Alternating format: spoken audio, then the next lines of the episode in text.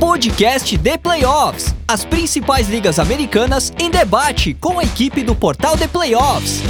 NFL, NBA, NHL e MLB.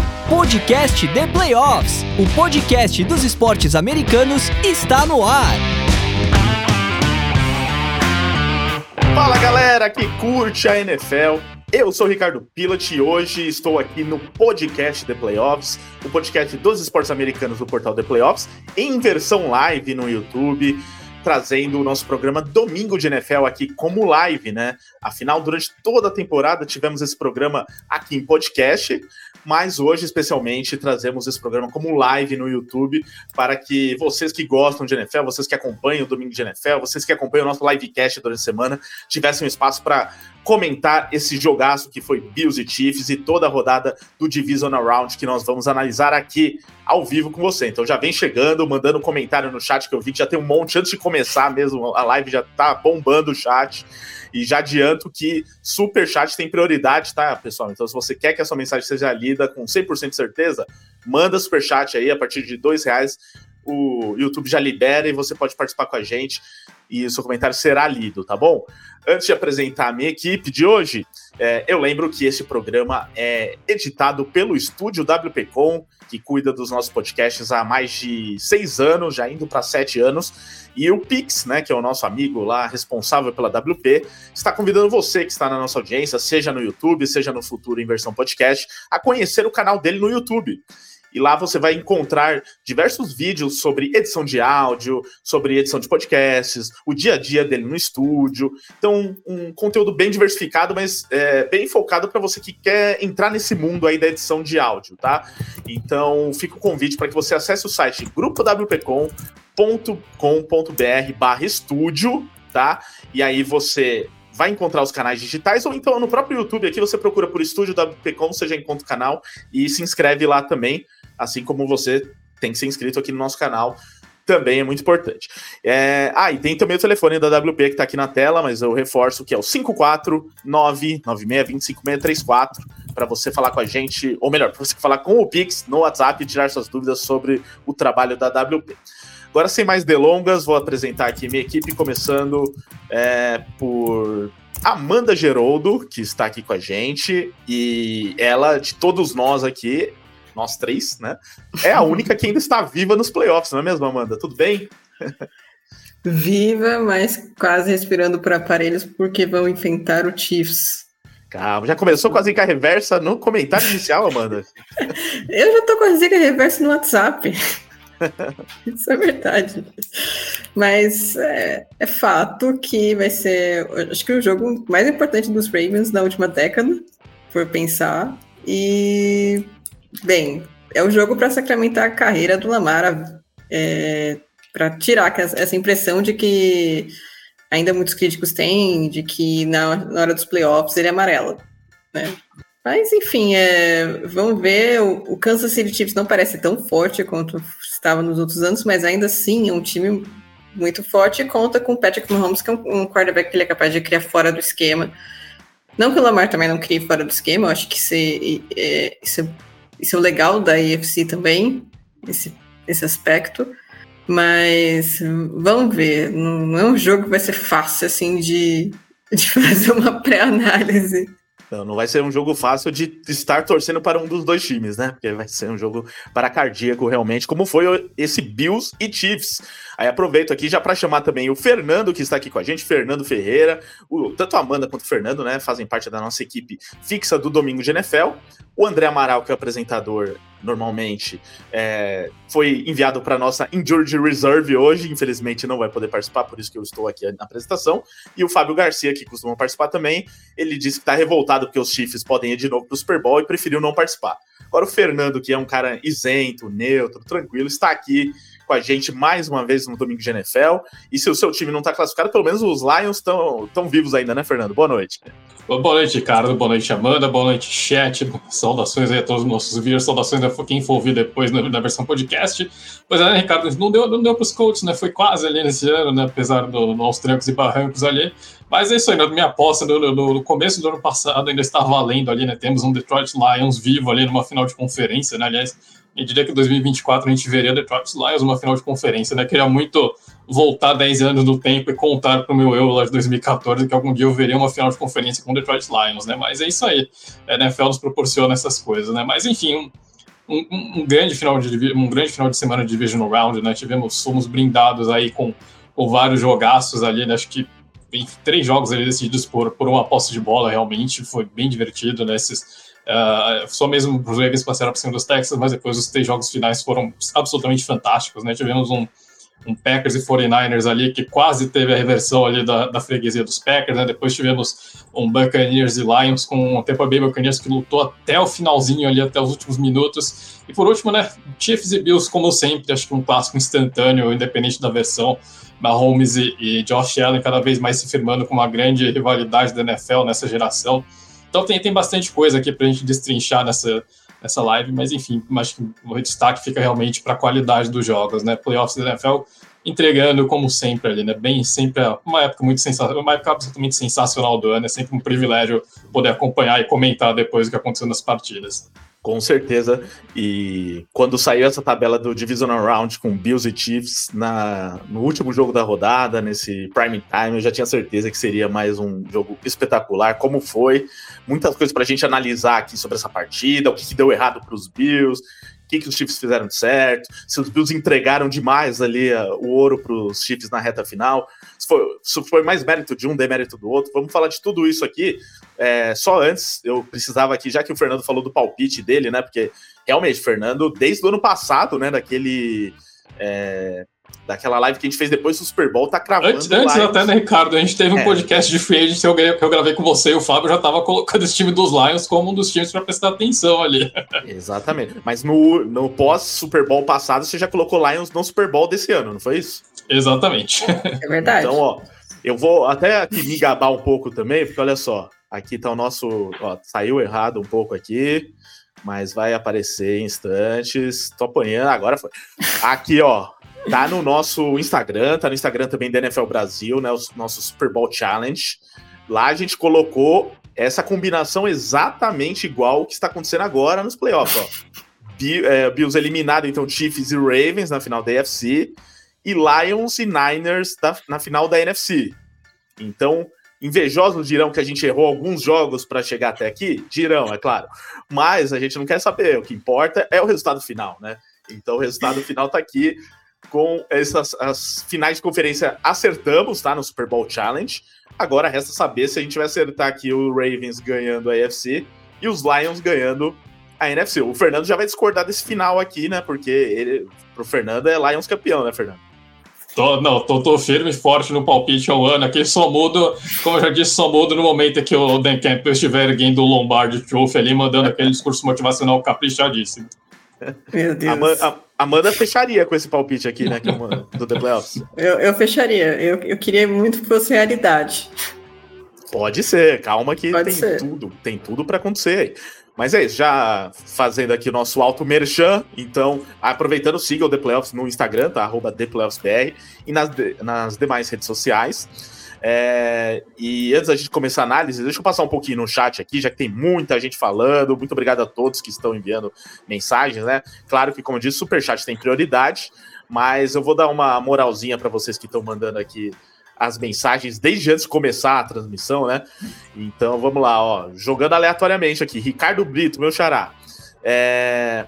Josh Allen deve estar coringando no vestiário. O cara fez o que pôde e é mais uma vez superado pelos Chiefs. Será que fez o que pôde? Eu tenho algumas ressalvas aí. O, o Carlos Henrique mandando que o Purge é fraco, né? Não sei, né? Tá falando de outro jogo, mas tá falando mal do Lamar também, que é velocista. O Janilson Vieira, as Alanzettes são F, vários palavrões ali. É, o Ednelson Ferreira. Teremos Lamar Jackson versus Mahomes na final, né? Na final da. AFC. Da AFC. É, o Jorge Miguel. Josh Allen é o Metal Stafford da vez. Só vai ser campeão se sair dos Bills. É que eu não sei se os Bills são tão zicados quanto eram o Detroit Lions do Metal Stafford, né? E é, não sei, né, se é isso, mas o, realmente a zica é grande lá para o Josh Allen. É, quem mais aqui? O Pablo Ricardo Gonçalves. Rapaziada, o Allen é muito bom, mas o Mahomes é melhor. Então, é, é um jeito de ver a coisa, né? É, deixa eu ver quem mais aqui. O Jefferson Santos. Jared Goff, vence, é, Jared Goff venceu Mahomes na temporada regular e vai vencer no Super Bowl. Só asterisco, tá? O, o Goff tá invicto na carreira dele contra o Mahomes. E olha aí. Só tem um homem que, que pode parar o Mahomes, e é o Goff. É, do mesmo jeito que o, os Bills, então, são fregueses dos Chiefs, o Jared Goff, o, o Mahomes é freguês do Jared Goff, né? Então vamos ficar de olho nisso, né? E ele tem aqui um último para fechar, o Paulo Sarai Costa, ele mandou, nada é pior que os Cowboys. Acho que isso é, é o melhor comentário aqui, mesmo não tendo nada a ver com os Cowboys hoje, a rodada. Eu, eu mas, discordo. Mas eu é diria que os Eagles. Os Eagles. Ah, é difícil aí, porque o, o problema dos Cowboys é de anos, né? Não é só desse ano aqui, né? Ó, gente, tem muitos comentários aqui, a gente vai tentar dar atenção para todos, mas é, temos que começar as análises aqui do Divisional Round. Então continue participando, a gente vai lendo aqui na medida do possível. Se você mandar superchat, aí não tem jeito, eu vou parar tudo e vou ler o seu superchat falando o que você quiser. Pode falar até de time que já foi eliminado, tipo o meu New Orleans Saints. Aí que eu vou parar mesmo para ver se, se, for sobre o Saints. É, e, ó, e façam como o João Vitor mandou aqui, ó. Deixa o like, ó. Estamos com quase 130 pessoas ao vivo aqui na audiência, em tempo real, simultaneamente. Então, muito obrigado a todos que estão com a gente ao vivo aqui no YouTube. Deixa o like. É, ó, no momento tem 53 likes e 130 pessoas assistindo. Tá errado, né, gente? No mínimo tem que ter 130 likes. Então, por favor, todo mundo aí deixa o like. É de graça, ajuda muito o nosso trabalho. É, se você está assistindo esse vídeo no futuro, né, naquelas reprises, pode deixar o like ainda, tá? Ainda tá liberado, deixa o like. E é, se você está ouvindo em podcast, vai lá no YouTube, deixa o like e aproveita para se inscrever no canal, ativar o sininho. E lembrando que aqui, além das lives, né, tem o livecast toda terça-feira, vai ter mais um livecast agora na terça, é, projetando a próxima fase, as finais de conferência, mas também a gente tem vídeos semanais aqui para os fãs de NFL, para os fãs de esportes americanos, né? Final de playoffs cobre também NBA, MLB, perdão, e NHL. E, e aqui nos canais podcast também, tá? Vocês que estão nos ouvindo em podcast também, temos podcast de todas as ligas americanas. É, Siga-nos aqui também, estamos no Spotify, no Deezer, Apple Podcasts, Google Podcasts, Ama, é, Amazon Music, que ainda não falei, enfim, estamos em todos esses daí, tá? É, acompanhe o The Playoffs nos canais de podcast, no YouTube, nas redes sociais, no arroba ThePlayoffsBR e no site theplayoffs.com.br barra NFL. E só para fechar aqui a rodada de merchants, grupo de NFL no WhatsApp, aproveitando que está bombando aqui a nossa audiência. Você que quer fazer novos amigos que gostam de NFL, você que quer debater NFL e não tem com quem debater depois de um jogaço como esse, manda mensagem para esse número aqui que está na tela, que é o 11 9 8427. Diz que ouviu o nosso, o nosso podcast, que assistiu a nossa live e a gente te adiciona, tá bom? Então vamos lá, sem mais delongas, agora sim falando desse jogaço entre Bills e Chiefs Vitória dos Chiefs fora de casa por 27 a 24. Primeiro jogo fora de casa do Mahomes na história em playoffs. Ele mais uma vez provou que isso para ele é só um detalhe, né? Não, não foi algo, não foi um fator para o Mahomes, foi uma atuação realmente espetacular do Mahomes. Fez o é, não só ele, né, mas o próprio Kelsey também, mas o, fez o Kelsey voltar a jogar bem também, a dupla voltou a jogar bem, né, algo que a gente estava cobrando na temporada regular, e que em até algumas lives anteriores eu falei aqui que eu acho que se os Chiefs conseguissem reencontrar o caminho com o Travis Kelsey, seria um time muito difícil de ser batido, porque é uma conexão quase impossível de ser marcada. Então ele até participou pouco, né? Só cinco recepções, mas duas delas foram touchdown e isso foi fundamental. A Zaya Pacheco também, atuação espetacular, 97 jardas correndo com a bola, é, mais de 100 jardas de scrimmage, um touchdown. Mahomes quase não errou passe também, né? Então foi muito seguro no seu jogo. Do outro lado, o Josh Allen com é, um touchdown lançado, quase um turnover ali. Ele se esforçou bastante para sofrer um fumble ali, mas, mas, foi recuperado pelo próprio ataque. É, correndo com a bola, eu acho que ele foi muito bem, né? 72 jardas, dois touchdowns passando apenas um touchdown e teve alguns momentos do jogo que eu acho que faltou ali uma calibragem para ele nos passes e poderia ter sido um pouquinho melhor. Mas é, também fez um, um, grande jogo ali, é, principalmente correndo com a bola. Vou pedir para o Fernando começar essa, depois a Amanda emenda. Então, Fernando, a sua análise do jogo, por que, que os Chiefs venceram aqui? Você também vê que os Bills principalmente por alguns erros ali no quarto período, deram uma entregada ali, teve o field goal, né? Acho que é o lance mais claro, né? Que é o último lance ali com o Tyler Bass, mas mesmo se fizesse o field goal, ia ter dado quase dois minutos para o Mahomes e provavelmente os Chiefs conseguiriam ali um field goal para ganhar o jogo. Então, eles falharam ali até em, em aproveitar aquela jogada para transformar em touchdown, talvez.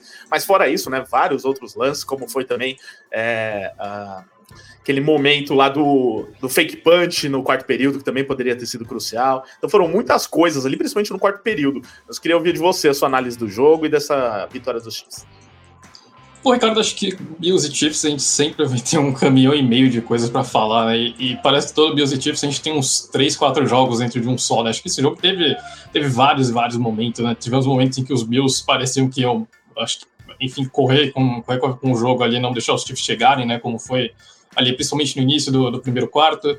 Uh, e aí, depois a gente teve um, um shootout, ele é o melhor estilo Allen Mahomes, né, com, uh, com quatro drives, cinco drives touchdown consecutivos ali, né, do, do final do primeiro tempo até o início ali, praticamente até o início do último quarto. Uh, então, vários, acho que esse momento, ele, esse jogo, ele teve, ele foi voltou várias e várias vezes, né, a gente, em alguns momentos, acho que os Bills pareciam muito mais fortes, em outros os Chiefs recuperaram e os Bills, os Bills acabaram falhando, Acho que os dois times cometeram erros, tá?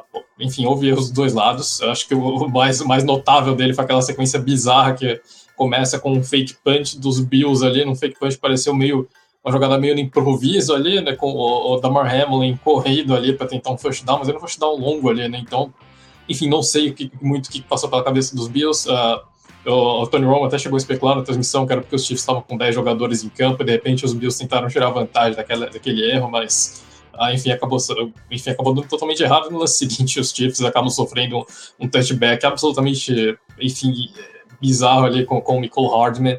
E, e, francamente, eu achei que aquilo ali era lance de campeão, tá? Aquilo ali, para mim, era sorte de campeão. Os Bills tinham, tinham, tinham levado o jogo ali naquele lance, né? Acho que eu francamente pensei que depois daquilo os Bills iam marchar o campo inteiro no um touchdown, mas enfim, acabou é, não acontecendo. Uh, eu acho que em vários momentos, Ricardo, o Josh Allen foi absolutamente decisivo nessa partida, tá? E principalmente no primeiro tempo.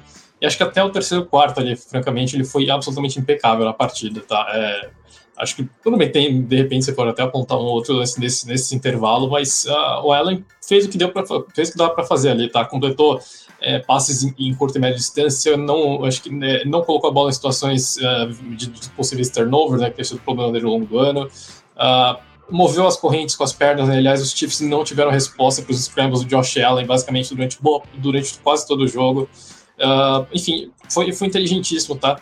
Uh, acho que, de repente, outra coisa que vale a pena a gente destacar nesse começo de jogo, que funcionou muito bem e que eu não entendi porque que os Bills abandonaram de uma hora para outra, é, é, foi o, o foi o 12 personnel, né? Os Bills que usaram esse package com tanto sucesso ao longo da temporada, né? Quando os dois talentos estavam saudáveis, né? O, Delson Knox e o Dalton King, que aí de, tem um lance ali no primeiro, acho que logo no primeiro drive dos Bills, que o Josh Allen conecta um passe curto para o King, que aí o Knox sai, como lead blocker ali na jogada. Então, é, esse, package de dois talentos dos, dos, Bills era muito difícil de ser marcado. Eu não sei porque o time simplesmente, de, de uma hora para outra, parece que meio que abandonou. Uh, é, simplesmente abandonou essas jogadas, né? E, estava funcionando muito bem, tá? Os Chiefs não estavam tendo resposta quando os Bills estavam com dois talentos em campo, né? É, os, os Chiefs justamente foram tão eficientes, né, jogando em 12 até em 13 personal no ano passado, estavam provando um pouquinho do próprio veneno, mas enfim, acho que parece que os Bills, de repente, chega um momento do jogo em que o time simplesmente se perde um pouquinho, o Josh Allen começa a ir demais para as big plays, aquela, aquelas big plays ali de, tudo bem que algumas ele, ele colocou a bola onde ele deveria ter colocado, acabou sofrendo com drops ou falhas de recepção, né, o, uh, o Stephon Diggs teve uma, uma falha ridícula ali, a gente também teve Uh, também teve, acho que, o, o, o, drop de outro wide receiver dos Bills, que agora não, well, não me recordo quem foi, mas é, do Trent Sherfield, né? Então, enfim, em vários vários momentos, o, o Allen acho que ele fez o que dava, né? Mas chegou no último quarto ali, ele também teve alguns errinhos no último drive, tá? E realmente chegou no finalzinho do jogo, acho que o, o Allen falhou nos momentos que ele poderia ter decidido, né? Os Bills poderiam, como você destacou, ter usado um pouquinho melhor o cronômetro naquele último drive, né?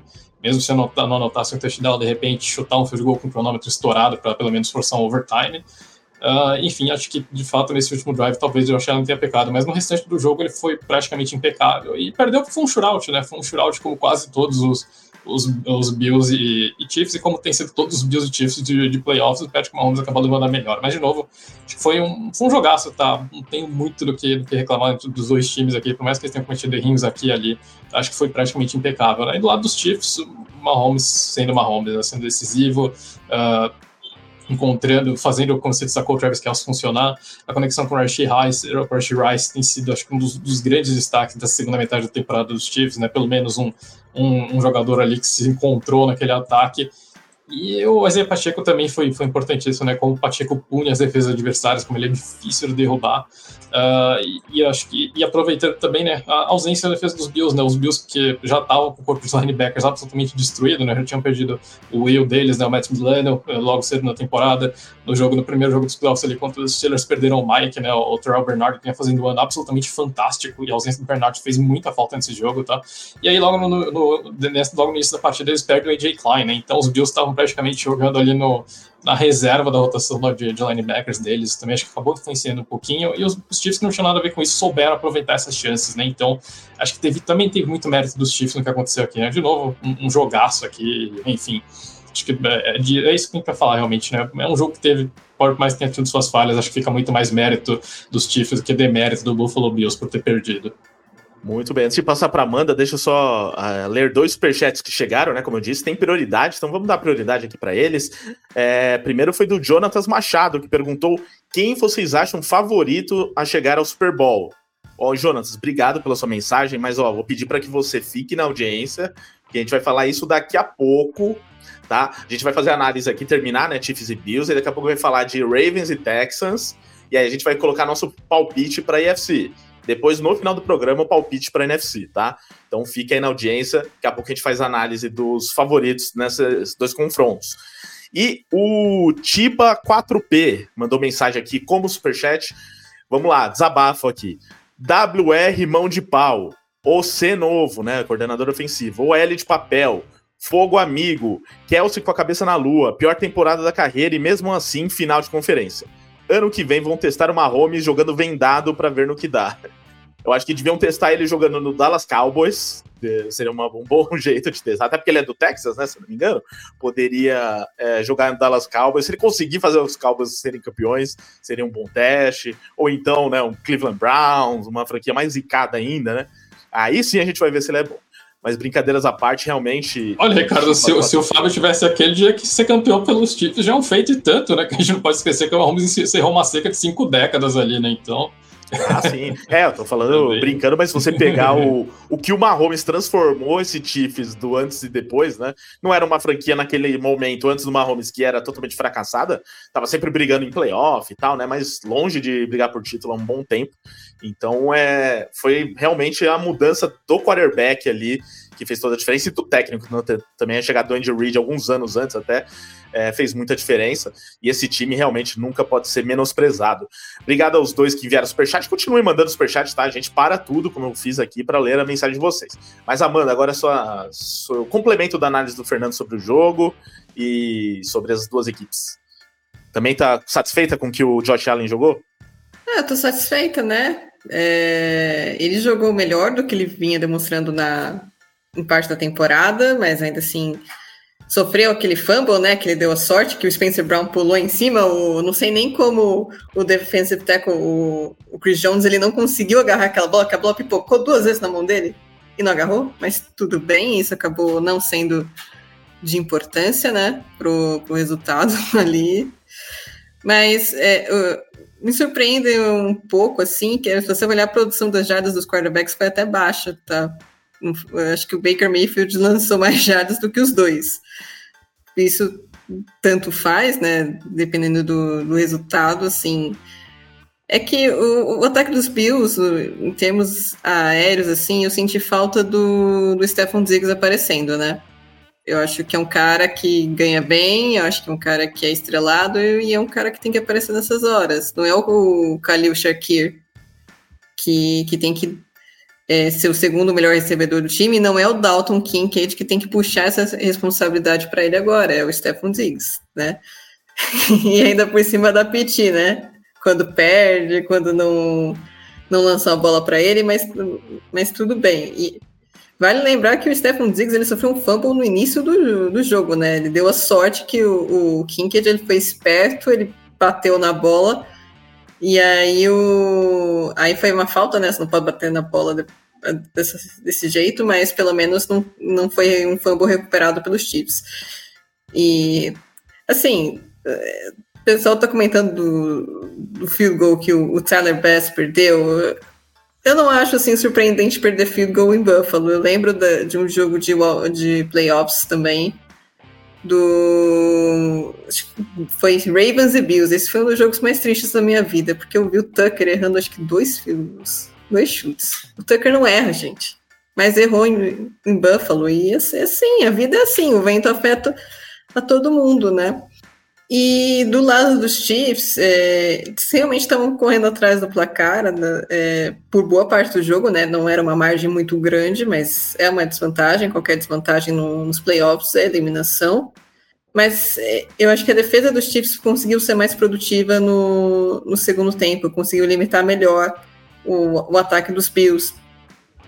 E o ataque dos Bills parou de correr com a bola, o que acabou jogando tudo pro, pros braços do Allen, né? E o próprio Josh Allen, é, na última campanha dos Bills, tem aquele passe. É, eu, eu critiquei o Stephon Diggs, mas eu vou ser bem justo aqui. A bola era pro Stephon Diggs naquele passe que ele, que ele cruza o meio do campo e o Allen joga na endzone pro Shakir. Mas o, o Diggs estava livre. Então foi um erro de leitura do, do Josh Allen. Pode ter custado o jogo, ou pode ter gostado de um field goal mais fácil. Pode, não sei. É, é, esse ponto eu tô, tô só especulando também, porque tudo podia acontecer nesse jogo aqui, que foi bem legal. É, do lado dos Chiefs, é, acho que um ponto de atenção é que eles se livraram do, do Kader Stone nesse jogo, né? O Kader Stone não jogou, mas teve o Michael Hardman que teve dois fumbles. E um desses fumbles foi um, um touchback para os Bills, logo depois daquele fake punch. Então, os Chiefs não puniram os Bills pelo fake punch horroroso. Eu não sei quem teve essa ideia ridícula. Desculpe, mas é ridícula fazer aquele fake punch do jeito que foi feito. Se é para fazer um fake punch, tem que fazer um, um fake punch ali decente, né? Acho que o, os Lions fizeram fake punts nessa temporada que são muito bons e acho que os Bills podem aprender ali. Dito isso, é, um time com o Patrick Mahomes a gente nunca pode subestimar. É, tanto o Patrick Mahomes quanto o Josh Allen são caras que criam fora das linhas. Eu acho que esse é o, o principal diferencial deles para qualquer quarterback, é, principalmente na NFC, né? Na NFC a gente está vendo os caras que jogam mais nas linhas, né? O Brock Purdy, o Jared Goff. E enfim, o Mahomes e o Allen eles têm esse diferencial. E o, o, o Lamar Jackson também tem um, um, um, pouquinho disso, né? Acho que são, são três jogadores que têm essa similaridade, mas eles atuam disso de forma diferente, se, se faz sentido, né? Acho que o, o, o Patrick Mahomes é mais um, um gunslinger, ele também é, passa mais a bola do que aposta no jogo corrido, que já é um elemento mais forte do Josh Allen e do Lamar Jackson, mas o Josh Allen ele é mais aquelas corridas que ninguém consegue derrubar, inclusive ninguém dos Chiefs conseguia derrubar o Josh Allen. Mas o Lamar Jackson ele tem um estilo mais ágil, não é tão aquele de enfrentamento, mas ele dá uns cortes também que, que quebra o tornozelo do, do defensor. Então, é, são, são quarterbacks com perfis assim muito interessantes. Eu acho que eu, é o que as franquias estão procurando no, em seus franchise QBs. Dito isso, é, que dó dos Bills, né? Eu tava torcendo pros Bills nesse jogo. não queria enfrentar o Mahomes, eu também não queria enfrentar o Josh Allen, mas tinha que ser um deles. Ó, Amanda, depois falam que a gente é anti-Bills aqui. O pessoal fica nos comentários, toda hora falando que a gente odeia os Bills, que odeia o Josh Allen. Ó, aqui, a Amanda gente, eu, falando eu, que tava torcendo pros Bills. Eu também eu tava. Gosto dos Bills. É. Eu, eu, eu, e minha amiga, a gente adora o Josh Allen. Ele é maravilhoso, mas, é, quando, mas a gente tem que falar quando faz a coisa boa e coisa ruim. Sim. É justo, gente. E, mas esse jogo ele foi bem, não foi, os Bills não perderam por causa do Josh Allen.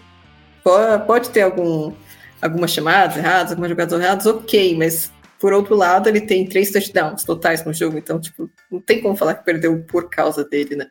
Mas enfim, é... gente, a gente também gosta do Josh Allen, a gente gosta do Mahomes, a gente gosta de quase todos. Só não precisa dizer todos, porque tem a... De quase todos que são bons, né? Deixando claro. As pessoas que são bons. Ou, ou o Deshaun Watson, né, no caso. É, aí que aí a gente não consegue defender. Bom, mas. É, você terminou, Amanda? Desculpa. Eu terminei, pode seguir. Tá. Bom, então. É... É isso, né? Só uma coisa que eu queria destacar aí que a Amanda lembrou, mas queria reforçar, que é o fator Stefan Diggs. O fator Stefan Diggs não aparecer no jogo, né? Porque ele, tirando. Até teve um, um cara aqui que falou do Saints, ó o João Vitor. Ricardo, você tá com a cabeça no Saints. É, é, então vou aproveitar e usar o Saints verso aqui, porque tirando aquele jogo fatídico contra o Saints, o que o Stephon Diggs deixa de fazer nos playoffs é brincadeira, né? E aí, se você comparar, eu acho que o Josh Allen, ele, principalmente no quarto período, como diz o Fernando, eu acho que ele deixou a desejar em alguns momentos. Não acho que a culpa foi dele, mas acho que ele poderia é, teve alguns momentos ali de imprecisão nos passes, aquele lance do turnover que ele forçou totalmente e tal. Mas é, no cômputo geral, ele fez muito além até do que o time ofereceu de condição para ele. Porque se você pegar nos Chiefs, onde o Mahomes tem pelo menos uma bola de segurança, que é o Travis Kelce, do outro lado, a bola de segurança que seria o Stephon Diggs não existiu nesse jogo, né? Três recepções, 21 jardas e sempre escondido, sempre mal posicionado, né? Uma, umas coisas assim que realmente até chocam, né? De ver o principal é, recebedor da equipe não, nunca estando disponível. Né? Lógico que a defesa vai ficar sempre mais de olho nele, ainda mais com a ausência do Gabe Davis, né? Eles estavam mais concentrados no, no Diggs, mas acho que o, é, a função do bom recebedor é também aparecer nos. dar um jeito de se livrar da marcação e, e que, mesmo marcado, o quarterback tenha confiança para lançar a bola nele, porque sabe que ele vai, ter, vai disputar, né? Então, acho que teve isso também do Diggs. Que, então, faltou. O Allen não tinha muito com quem contar ali no corpo de recebedores, tanto que foi explorando quase todo mundo ali, né? O Kincaid, o Shakir, até o Latavius Murray teve mais jardas que o Diggs. Então, realmente, é, esse fator Diggs acho que é importante é, para a gente considerar aqui. É, então, vitória dos Chiefs, classificação é, garantida para a final da UFC. Mais uma vez, os Bills ficam pelo caminho e acho que vale mais uma vez reforçar também a campanha dos Bills para chegar até aqui, que foi heróica, de reabilitação, para chegar ainda como seed 2, né? Então, acho que todos os méritos aí para os Bills em relação a isso. É, enquanto os Chiefs é aquilo que a gente já está acostumado aí há alguns anos, de muitas vezes chegar desacreditado e mostrar força é, independente de quem sejam os recebedores, os jogadores que o Mahomes tem à disposição ali. É, a defesa esse ano sendo muito mais fator até do que nos anos anteriores, e acho que isso é um ponto importante também. É, hoje foi um jogo até que em dado momento ali parecia que, que as defesas não iam ser tão importantes, porque os ataques estavam muito dominantes, né? Mas principalmente no quarto período, acho que isso provou, né? O quanto o fator defesa também foi importante ali. A defesa dos Chiefs conseguiu limitar os Bills naquele momento ali do, do field goal derradeiro. Então, tudo isso acho que é importante a gente citar mas os Chiefs com certeza chegam muito fortes agora para a final da AFC. E é, Fernando e Amanda, se não tiverem mais nada para falar desse jogo, vou passar aqui já para o próximo. Beleza? Eu só queria comentar que a Taylor Swift ganhou da Hayley Stanfield. Ah, teve essa disputa pessoal também, né? Teve. Não, aliás, a Taylor tava enlouquecida, né, nos camarotes. Não só a Taylor, não, o melhor foi Jason Kelsey nos camarotes. Sem camisa, tomando ali bebidas de é, procedência duvidosa numa canequinha. e vibrando loucamente com os touchdowns do irmão. Isso foi muito legal, até porque, assim, ele, como jogador de um time rival, né?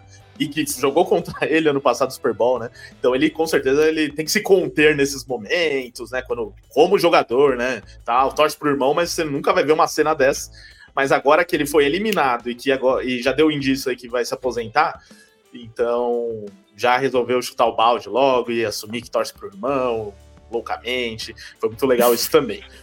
É, então, maravilha. Vou passar para o próximo jogo aqui, que é o primeiro da rodada, né, que foi no sábado, entre Texans e Ravens, vitória do Baltimore Ravens por 34 a 10, foi o jogo mais tranquilo da rodada, né? Vou pedir para Amanda começar esse aqui, talvez ela possa me desmentir aí como torcedora, ela deve ter ficado muito tensa e tudo mais, mas no geral, né, foi um jogo comparado com os outros três, com certeza, jogo mais tranquilo e onde o favoritismo se fez mais evidente. É, e que, assim, acho que todo mundo tava com aquele pé atrás em relação ao que seria esse Baltimore Ravens nos playoffs, se novamente o Lamar Jackson sentiria um jogo de playoff e tal. Pelo contrário, né? Ele reagiu muito bem. Até acho que o pós-jogo dele foi muito interessante, assim, nas entrevistas, de afirmação, né? De querer calar realmente todo mundo que critica ele por conta do desempenho nos playoffs. Então, provavelmente, ele entrou muito focado em, em mostrar isso para quem duvidava dele. E dentro de campo ele teve uma excelente atuação mesmo, né? Mantendo o nível de temporada regular aí, de, é, que pode dar a ele o prêmio de MVP.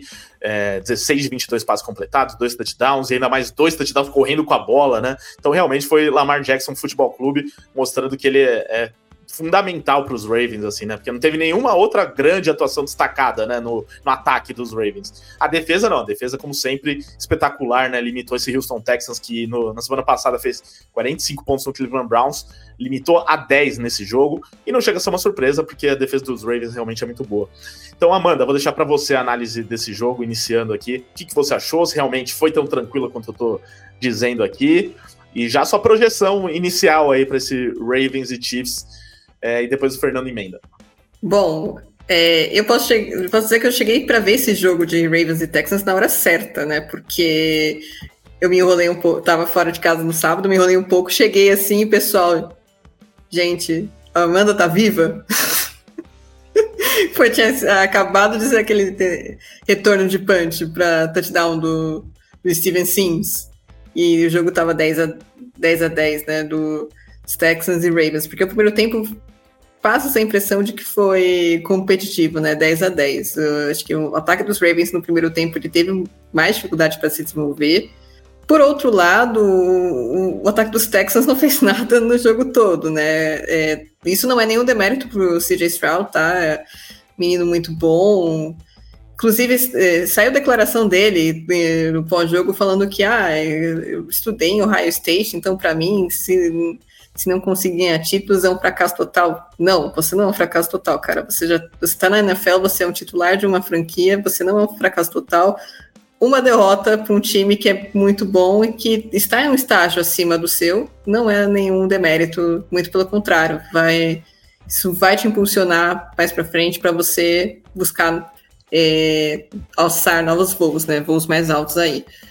Então, assim, porque tem gente que vai ver os números do Stroud e vai falar, nossa, mas o Stroud falavam que ele era bom, né? Mas jogar contra uma defesa da FC Norte, principalmente contra a defesa dos Ravens, que é a melhor da, da NFL, não é, não é fácil e não é para todos, né? Tanto que o, o ataque dos Texans só fez três pontos nesse jogo. Os outros sete vieram do, do time de especialistas. Então, acho que isso demonstra bastante a dominância defensiva que os Ravens tiveram a todo momento.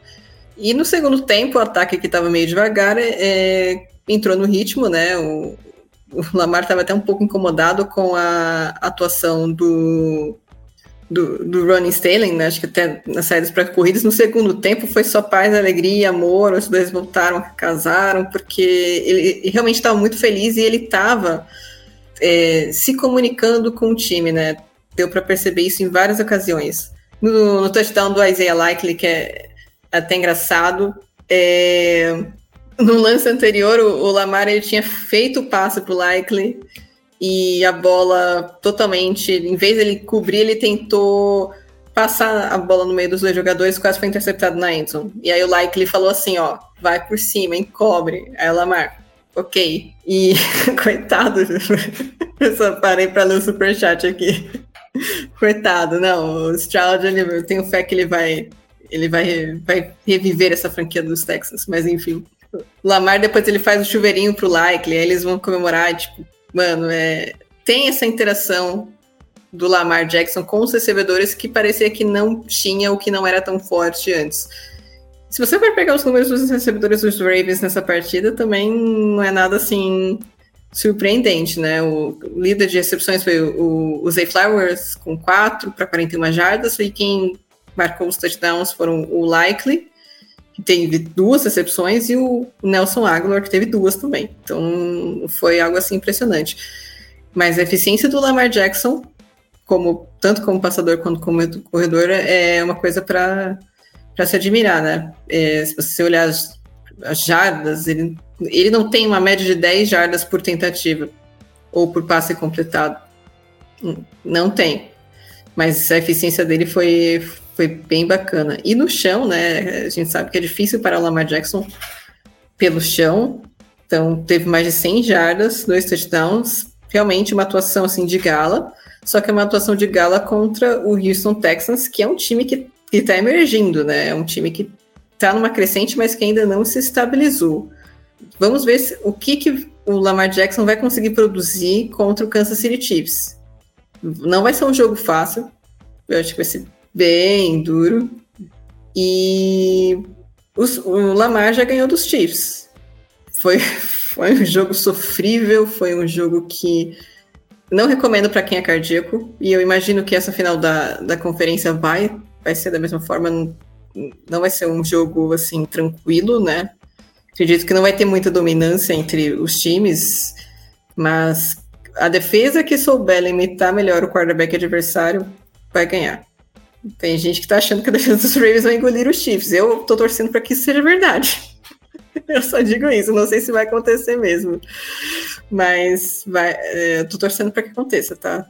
Tô aqui na torcida que o Mahomes é muito bom e o Kelsey é, é uma arma fenomenal e nós não sabemos se a gente vai ter o Mark Andrews de volta e enfim. Mas de qualquer forma já foi, para mim já foi uma temporada muito bacana dos Ravens, até acima das expectativas que a gente estava pleiteando, né?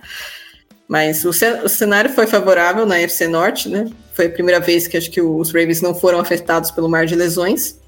E, novamente, perder para os Chiefs não é nenhum demérito.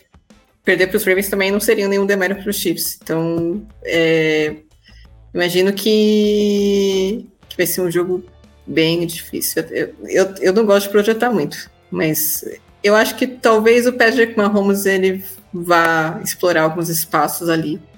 Mas talvez a defesa dos Ravens exponha um pouco os recebedores dos Chiefs. Então, eu não sei, eu fico, fico balançado. Não consigo. Calma, guarda aí, guarda aí que daqui a pouco você vai dar seu palpite. Aí você vai pensar se vai usar ZR, se vai usar o lado imparcial, se vai usar o lado parcial para esse palpite, tá, Amanda? Então, aguarde o palpite de Amanda. Só antes do Fernando falar desse jogo, é, eu deixei passar dois superchats enquanto a gente falava aqui, né? Então, primeiro, né, um muito importante do Pedro Rodrigues. Alô, Fábio Secador Amargo. Eu sei que você tá aí. Um salve. Então mandou a real aqui para Fábio Garcia, que faltou na nossa transmissão. Ele que está indignado aí com os Chiefs mais uma vez na final de conferência. Já é o sexto ano seguido, já até perdi as contas, né, do, dos Chiefs na, na final de conferência. Então, o Fábio não aguenta mais. Espero que ele esteja aqui semana que vem, né? Com a final de conferência, o pós-final de conferência. Teremos live novamente aqui no YouTube. Então, espero que o Fábio esteja aqui e que o Pedro também esteja aqui. Vamos ver quem estará mais feliz. Brincadeiras à parte, obrigado, viu, Pedro? E o Janilson Vieira, ele lembrou aqui que a defesa dos Ravens nesse jogo, na verdade, ela só cedeu três pontos, né? Porque o touchdown dos Texans foi um retorno de punch. Então, é, realmente é impressionante, né? O desempenho da defesa dos Ravens na temporada, mas não é nenhuma surpresa, né, Fernando? Essa defesa dos Ravens realmente é impressionante o que fez na temporada regular. E, assim como os Texans foram impressionantes de chegar até aqui, né?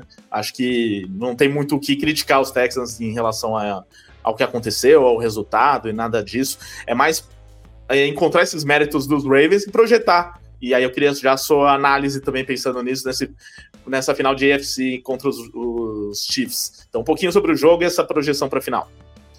Bom, Ricardo, é, acho que como Amanda e você trouxeram, realmente, os, é, os Ravens, acho que, enfim, em primeiro lugar, acho que não, tem, não teve demérito nenhum nessa partida, né? O, Acho que se, se alguém dissesse lá em, em, janeiro do ano passado que o Houston Texans estaria no playoff com título de divisão, provavelmente seria chamado, com toda a razão do mundo, de, de louco, né? Mas, enfim, foi uma, uma temporada absolutamente acima da, da, muito, muito acima das expectativas dos Texans. Só. É, eu, pessoalmente, não colocava fé no, CJ Stroud como quarterback de NFL, né? Uh, o, o, desempenho dele nos dois, nas duas derrotas para Michigan lá no college, além de alguns outros jogos ali ruins contra equipes menores, não teve um jogo bem ruim dele para North, Northwestern. Eu achava que o o Stroud talvez não rendesse com quarterback de NFL, mas ele não, não só rendeu, como rendeu muitíssimo bem, né? E elevou de fato o nível do Houston Texas, né? Os Texans chegaram aqui muito de espaço pelo mundo CJ Stroud, né? Então, de começar destacando o rival de meu rival de divisão aqui. Aliás, esse South promete ser chatinho ali pelos próximos anos, né? Vamos ouvindo alguns boatos por aí que talvez tenham quatro times da FC South nos playoffs do ano que vem, não sei, mas é uma agora brincadeira à parte, é uma divisão para ficar de olho, tá? Os Texans vão incomodar bastante no futuro não muito distante, acho que já com, é, é, um time que já que adquiriu uma experiência importantíssima, ganhou um jogo de playoff, tá? Pouquíssimos times conseguem ganhar um jogo de playoff no primeiro ano do quarterback deles. Então esse time dos Texans agora já chega um pouquinho mais cascudo para a próxima temporada.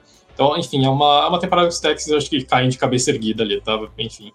É, foi tudo bem, o Stroud teve um jogo de novato contra os Ravens, mas de novo, né? É, eu acho que quando, quando o time tá bem, certas narrativas a gente meio que acaba esquecendo e empurrando para baixo do tapete, né? Mas o, o, fato é que a linha, a linha ofensiva dos Texans é horrível, né? E, e, foi absolutamente dominada ali pela, pela front seven dos Ravens, principalmente no segundo tempo, né? Então, uh, eu acho que o Stroud ajudou a mascarar alguns problemas do, dos, dos Texans ao longo da temporada, mas que apareceram diante de um time melhor do que eles, né? Então, a gente voltou a ver ali os Texans, acho que esbarrando nos mesmos problemas de sempre, né? O Stroud foi, foi muito pressionado durante o jogo, uh, tanto em blitz quanto em, em, em, quanto pressão de quatro até mesmo, né? Então, uh, acho que os Texans acabaram caindo por, simplesmente por ser um time mais fraco, né? Mas os Ravens também, uh, que não tinham nada a ver com isso, fizeram um jogo absolutamente perfeito ali. Uh, segundo tempo, os Ravens não deram a menor chance para os Texans, né?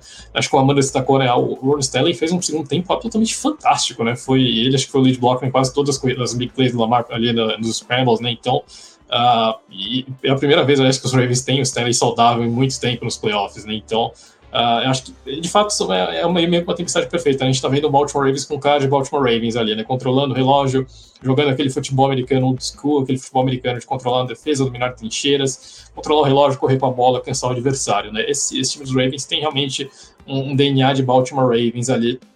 Mas acho que realmente falta, falta aquela statement win do Lamar Jackson nos playoffs, né? E como o destacou, acho que essa é a oportunidade da vida dele, né? Um, um final de conferência contra o Patrick Mahomes. Uh, essa é realmente a chance para Lamar Jackson uh, se provar, né? Acho que a grande questão realmente é se ele vai, se ele vai conseguir ou não, né? O, o Spagnuolo com certeza tem um game plan uh, já elaborado ali para enfrentar o Lamar Jackson, assim como o, o Harbaugh provavelmente já tem um game plan defensivo para tentar parar o Patrick Mahomes, então uh, vai ser um confronto bem, bem interessante. Acho que os dois times têm, uh, têm condições de de repente anular os outros, né?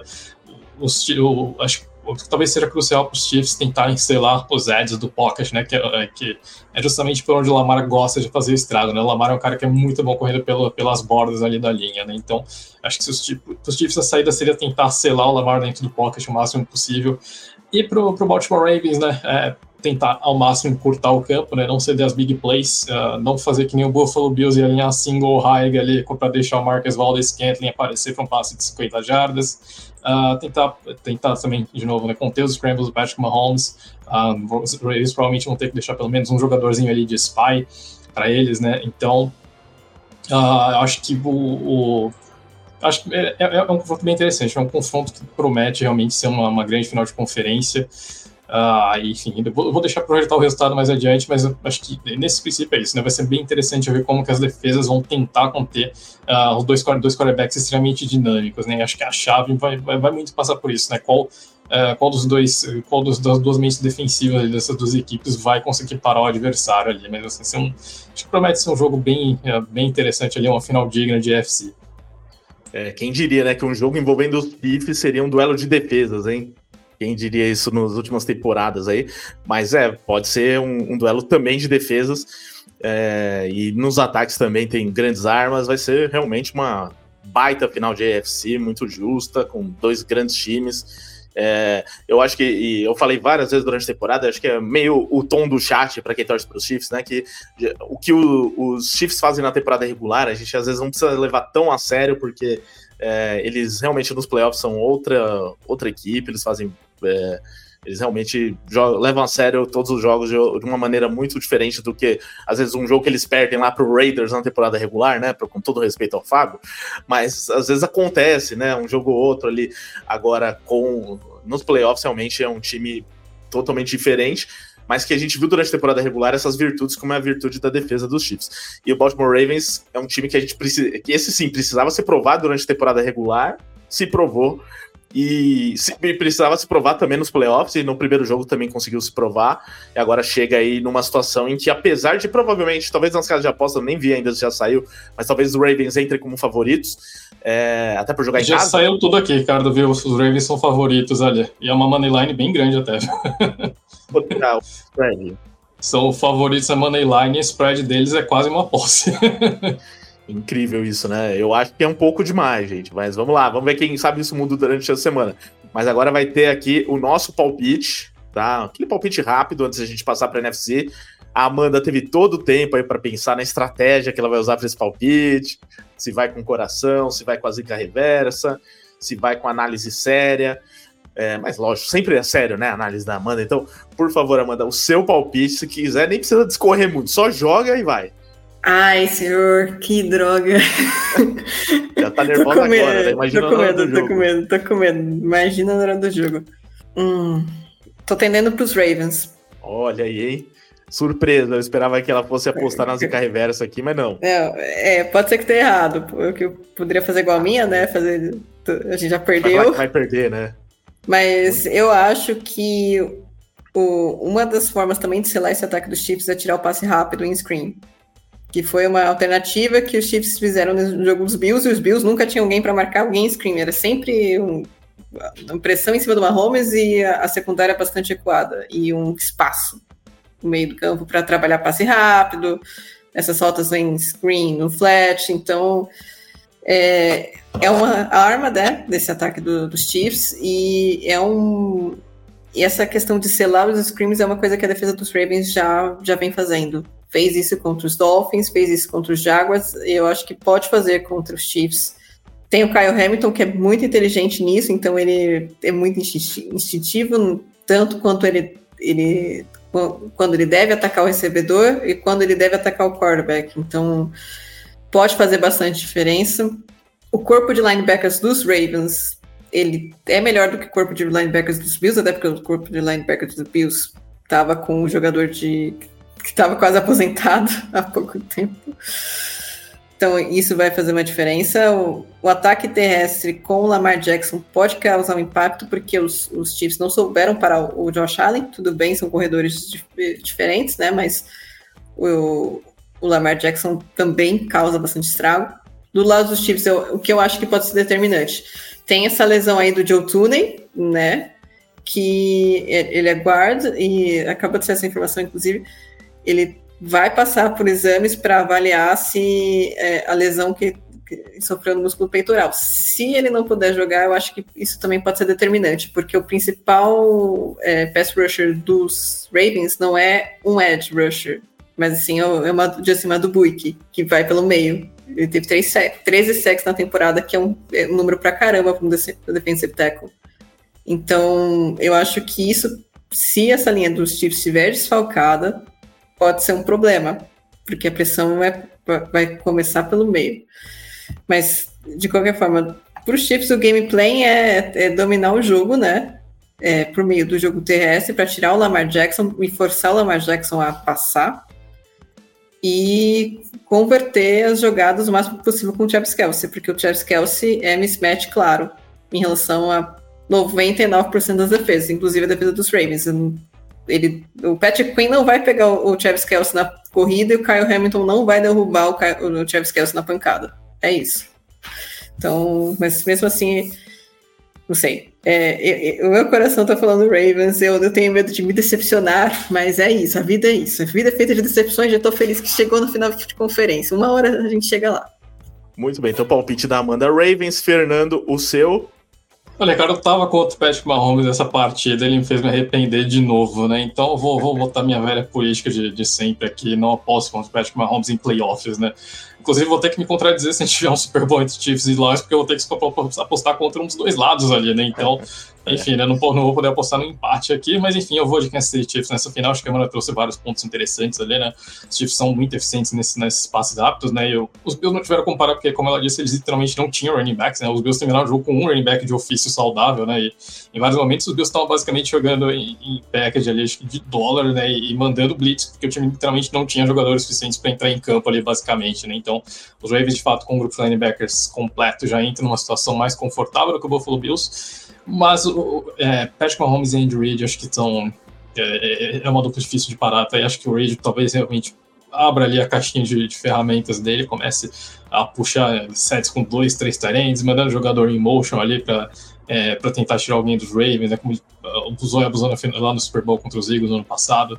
Então eu acho que esse fator mágico ali do que os Chiefs encontram nos playoffs talvez acabe prevalecendo, né? Então, enfim, é, cometi o erro de apostar contra o Mahomes uma vez, não vou cometer de novo, vou de Kansas City Chiefs indo pro Super Bowl aqui. É, realmente é uma boa estratégia não apostar contra o Mahomes, assim, né? Na dúvida, não aposte contra o Mahomes. É, mas aqui eu vou manter o palpite, porque eu sou a mente por trás daquele palpite lá do Instagram, né? Que eu mostrei agora há pouco. Então vou manter Baltimore Ravens no Super Bowl. É, se não acontecer, perfeitamente é, entendível. Não vai ser nenhum fracasso para o Baltimore Ravens. Acho que pelo menos isso, né, vai ser já uma vitória pro Ravens de. A não ser que aconteça alguma coisa durante o jogo, né? Tipo, abrir 30 a 0 e perder.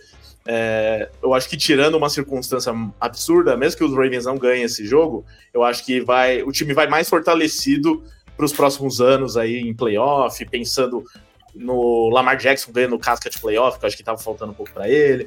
Vai jogar um jogo contra o Kansas City Chiefs nos playoffs, então é muito importante aí pro, pro Lamar Jackson isso mas mesmo assim ainda vou manter o meu palpite aí no Baltimore Ravens. E aí a gente fica 2 a 1 um aqui, Amanda.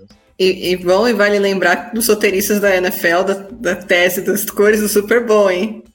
Ah, tem é mais um motivo para apostar nos Ravens, né? Mais um motivo. Tá no roteiro. Exatamente, tá ali aquele roxo e vermelho nas cores do Super Bowl 58. é, vamos lá, gente. Agora temos que falar da NFC. Então falaremos dos dois jogos que rolaram da NFC, começando pelo jogo de domingo entre Bucks e Lions.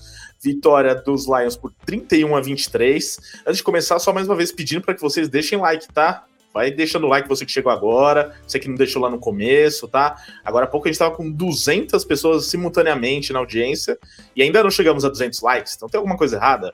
Deixe seu like, ajude a gente aqui. É aquele joinha que foi aqui embaixo, tá? Caso você não saiba. É, então vamos lá, Bills e. É, perdão, é, Bucks e Lions, vitória do Detroit Lions por 31 a 23. Um jogo também, eu acho que foi um pouco mais difícil do que eu esperava. Mas eu, eu, também não me surpreende tanto, porque o Detroit Lions jogando um playoff pela primeira vez com essa base atual e é pela primeira vez em muito tempo. Então, existia uma pressão, que é aquela pressão do favoritismo para um time que não tem essa casca de playoff. É, então, acho que eles sentiram um pouco isso, enquanto o Tampa Bay jogou mais leve por não ter essa pressão. E até por isso o jogo, em boa parte, foi equilibrado. Os Lions, no segundo tempo, conseguiram abrir duas posses e ali parecia que estava tudo tranquilo. Aí os Bucks conseguiram touchdown no finalzinho. Aí teve o lance polêmico, eu vou pedir pro Fernando começar essa, quero análise também, mais um lance polêmico da rodada, né, que foi a tentativa de dois pontos ali dos Buccaneers, com o Todd Bowles é, tentando ser ousado e já antecipar ali uma possível virada caso é, conseguisse a conversão de dois pontos. Não deu certo, mas não foi esse o fator, né? Porque no fim das contas, Detroit Lions conseguiu gastar o tempo ali e segurar a vitória, independente do, de se tivesse tomado um ponto ou dois ali. Mas teve esse ponto também, eu gostaria que você analisasse. Então, tudo que você viu sobre esse jogo, se você concorda sobre isso do Detroit Lions ter tido um peso extra que pode ter dificultado um pouco é, a diferença das duas equipes, que na teoria era grande do Detroit Lions, é, como um time melhor que os Bucks. É, e que talvez pensando já na final da NFC, agora enfrentando o San Francisco 49ers, com, o Niners como favorito agora, talvez até isso seja uma vantagem agora para os Lions. Então, sua análise do jogo, já suas primeiras projeções para a final da NFC. Olha, Ricardo, é, eu acho que é, esse jogo aqui foi muito mérito tá, do que o Tampa Bay Buccaneers apresentou. É, os Buccaneers realmente se jogaram muito acima do que eu estava imaginando, tá? É o primeiro jogo entre as duas equipes foi um passeio dos Lions, né? Os Lions aplicaram um, um shutout ali para cima dos Buccaneers. E esse segundo jogo parecia que ia seguir pelo mesmo caminho, né? Porque o, o, logo no primeiro drive ofensivo dos Buccaneers, o Mayfield lança uma interceptação ridícula ali, né? E os Lions respondem com field goal. Mas é. Durante. Mas foi basicamente. Eu, acho que por 39 passes nessa partida, o Baker Mayfield foi praticamente impecável, tá? Eu quer dizer que foi inclusive o melhor jogo da carreira do Baker Mayfield até agora. Uh, e ele soube explorar. Até teve esse duelo dos dois que são primeiras escolhas recentes de draft, que pareciam que já estavam com a carreira jogada no lixo, né? E que conseguiram renascer as suas carreiras. E o Mayfield, eu acho que hoje comprovou ainda mais, né? Certamente vai ter mais alguns anos na NFL depois desse jogo, né, Fernando? Bom, Ricardo, acho que uma renovação de contrato pelo menos ele tem, né? Se ele vai continuar, se ele vai seguir na NFL ou não, acho que já são outros 500 ali, né? Mas é, o Mayfield foi. É, eu acho que o, os Bucks souberam utilizar o melhor do Baker Mayfield, que é quando ele não tem que pensar muito, né? O, o Mayfield é um bom quarterback de primeira leitura quando ele tem que soltar a bola rápido ali, né? Acho que desde os tempos de, de Oklahoma ele é esse tipo de quarterback, né? E os Bucks conseguiram esquematizar em torno disso, né? Desenvolver um sistema ofensivo que sabe utilizar isso do Baker Mayfield, né? Uh, é uma coisa que eles vão fazer muito também nessa partida, né? Os Lions o tempo inteiro estão tentando forçar a marcação individual para cima do Buccaneers, exatamente para forçar o Mayfield a lançar a bola, né? Sempre que o Mayfield tinha o Mike Evans em, em marcação individual, ele ia para o matchup, né? E, e, aqui a gente precisa rolar de um ponto que é extremamente vulnerável na defesa do Detroit Lions, que tem nome e sobrenome, né? Cameron Sutton, contratado na off-season ali, né? Com muita pompa e circunstância para ser aquele shutdown corner que estava faltando nos Lions, né, depois da troca do Jeffrey Okuda. E o Cameron Sutton teve uma temporada para esquecer, não só uma pré-temporada para esquecer, mas também vem muito mal nos playoffs, tá? Ele foi mal contra o, contra o Los Angeles Rams, né? Foi absolutamente carbonizado pelo Pucanacua, e de novo foi absolutamente triturado ali pelo Mike Evans nessa partida, tá? Você deu big play atrás de big play ali no Mike Evans, sempre que os dois estavam em marcação individual. Então o Mayfield o tempo inteiro ele estava explorando esse matchup e sendo compensado por isso, né? O, a conexão dele com o Mike Evans funcionou muito bem, explorando ali esse, esse matchup contra o cornerback número um do, do Detroit Lions, né? E o jogo foi basicamente essa troca de de tiros ali o tempo inteiro, né? Uh, parecia que os Buccaneers, inclusive, iriam virar, né? Que eles, eles anotam um touchdown ali no último drive do primeiro tempo e recebem a bola para começar o segundo tempo, né? Mas aí o, os Lions conseguem forçar um, um raro punch naquele jogo. Até com o momento que parecia que os Lions realmente tinham tomado o controle do jogo, né? Com, em anotando dois touchdowns sequência, os Buccaneers já tiveram tempo para responder e, e, e, voltar ali para o jogo e deixar a diferença em uma posse, né? Mas aí Ricardo teve aquela conversão de dois pontos, né? Que não deu certo. Uh, falando sobre esse lance, eu acho que o Todd Bowles provavelmente não queria levar o jogo para overtime, né? Imagino, provavelmente ele imaginou que de repente, numa situação em que ele perde com toss, os Lions anotam um touchdown, ele, até, ele já ia começar o overtime no buraco, tendo que anotar um touchdown para evitar a eliminação, né? Então, uh, de repente, eu acho que era para matar o jogo no tempo regulamentar, né? Tirou uma página ali do, uh, do, do, do, Bruce Arias, né? Uh, Bruce Arias, o mestre do No Risk It, No Biscuit, o Todd Bowles ali herdou, herdou essa mesma mentalidade do seu ex-head coach ali, né? Mas acabou nos pagando, enfim, acho que acontece. Uh, Satya tava, tava no lado do head coach que é absolutamente fanático por arriscar, para arriscar esse tipo de coisa, né? Então acho que valeu, valeu a tentativa, tá? Não, não culpo o Todd Bowles por ter tentado.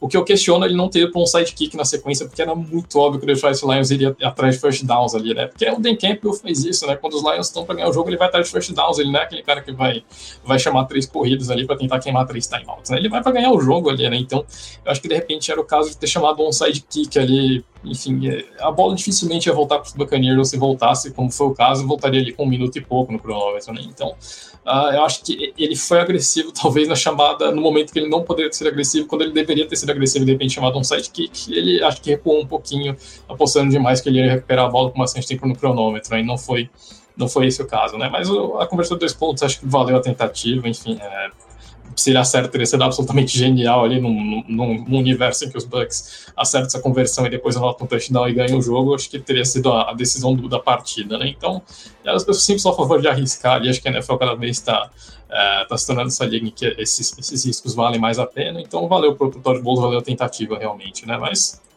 ela acabou não se pagando, né?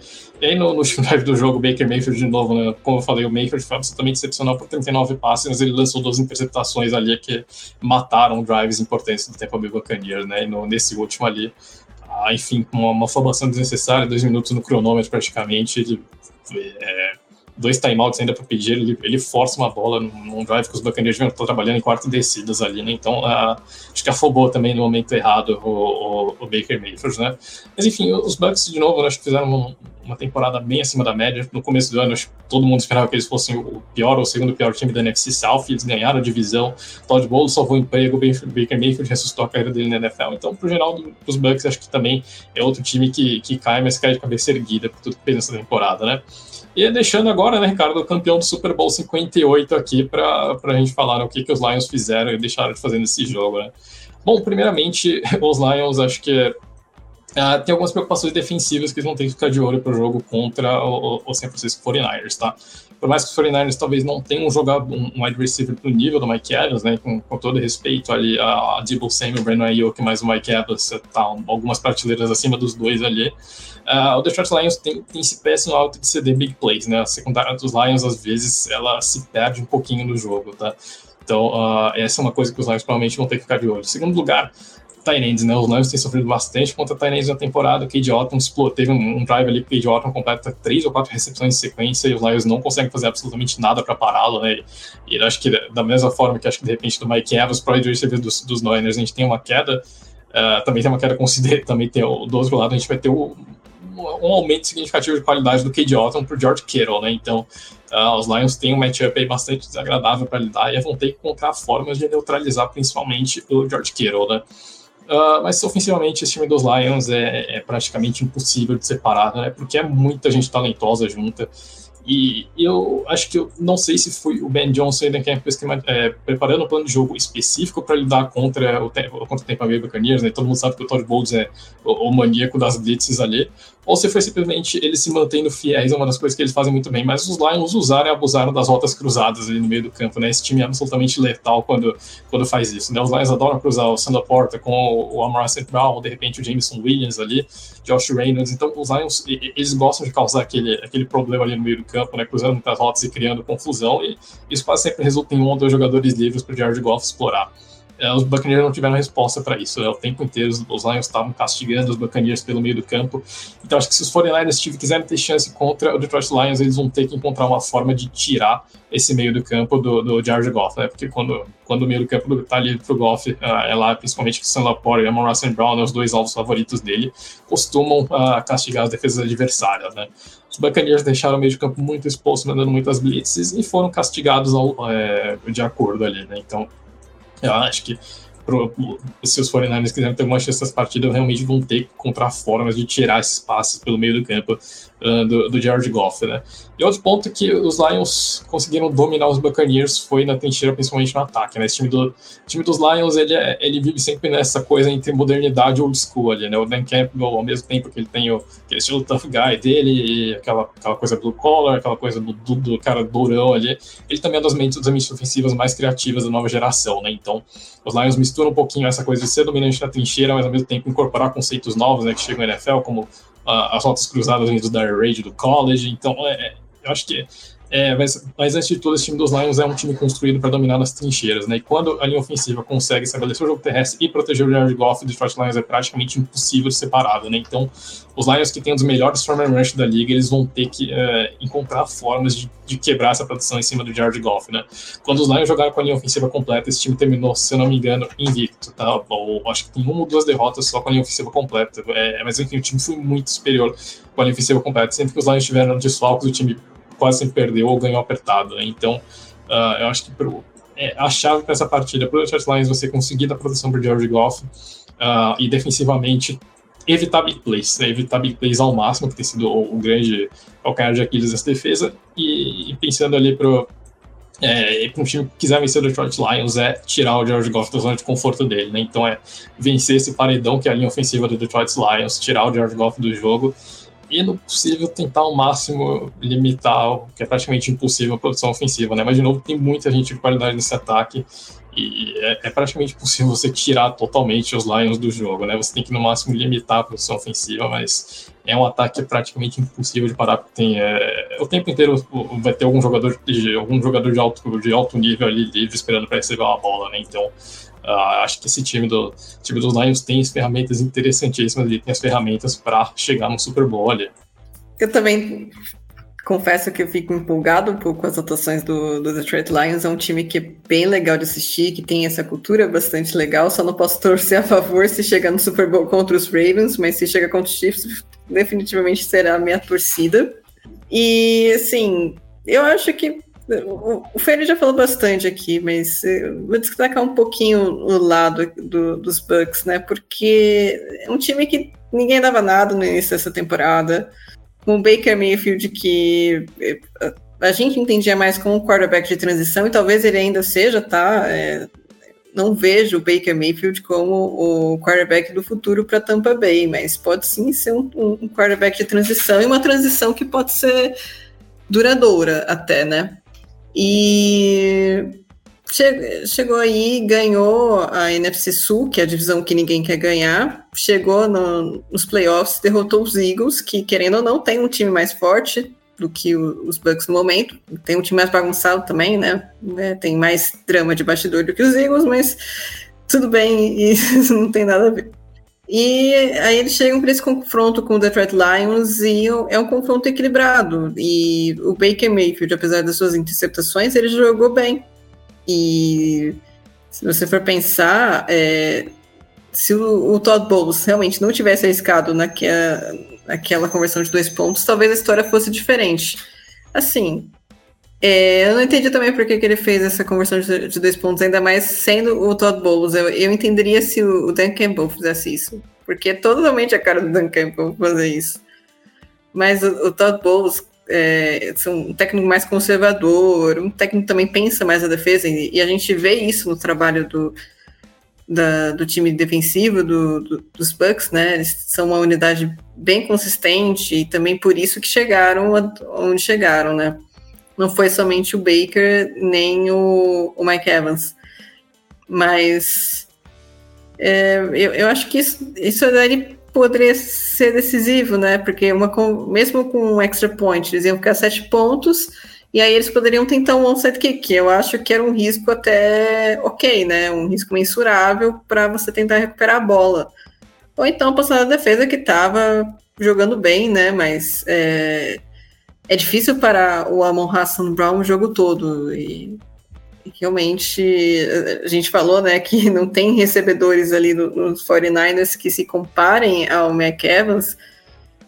O Amon Hassan Brown pode fazer uma diferença nesse jogo, porque ele ele também é um recebedor assim explosivo, um recebedor muito bom, de características diferentes do Mike Evans, né? Claro, mas é, é a bola de segurança do Jared Goff. Vai fazer toda a diferença no confronto contra os 49ers. Se os 49ers não conseguirem parar o Amon Hassan Brown, esquece. Porque aí abre, abre espaço para o Sam Laporta e também, vale lembrar que o Sam Laporta jogou machucado hoje. E ainda assim jogou bem. Então, contra os Niners, se ele já tiver melhor, vai ser uma arma interessante. Então, ofensivamente, eu acho que o Detroit tem essa capacidade de, de disputar contra a, as maiores equipes da NFL, acho que não há dúvida disso.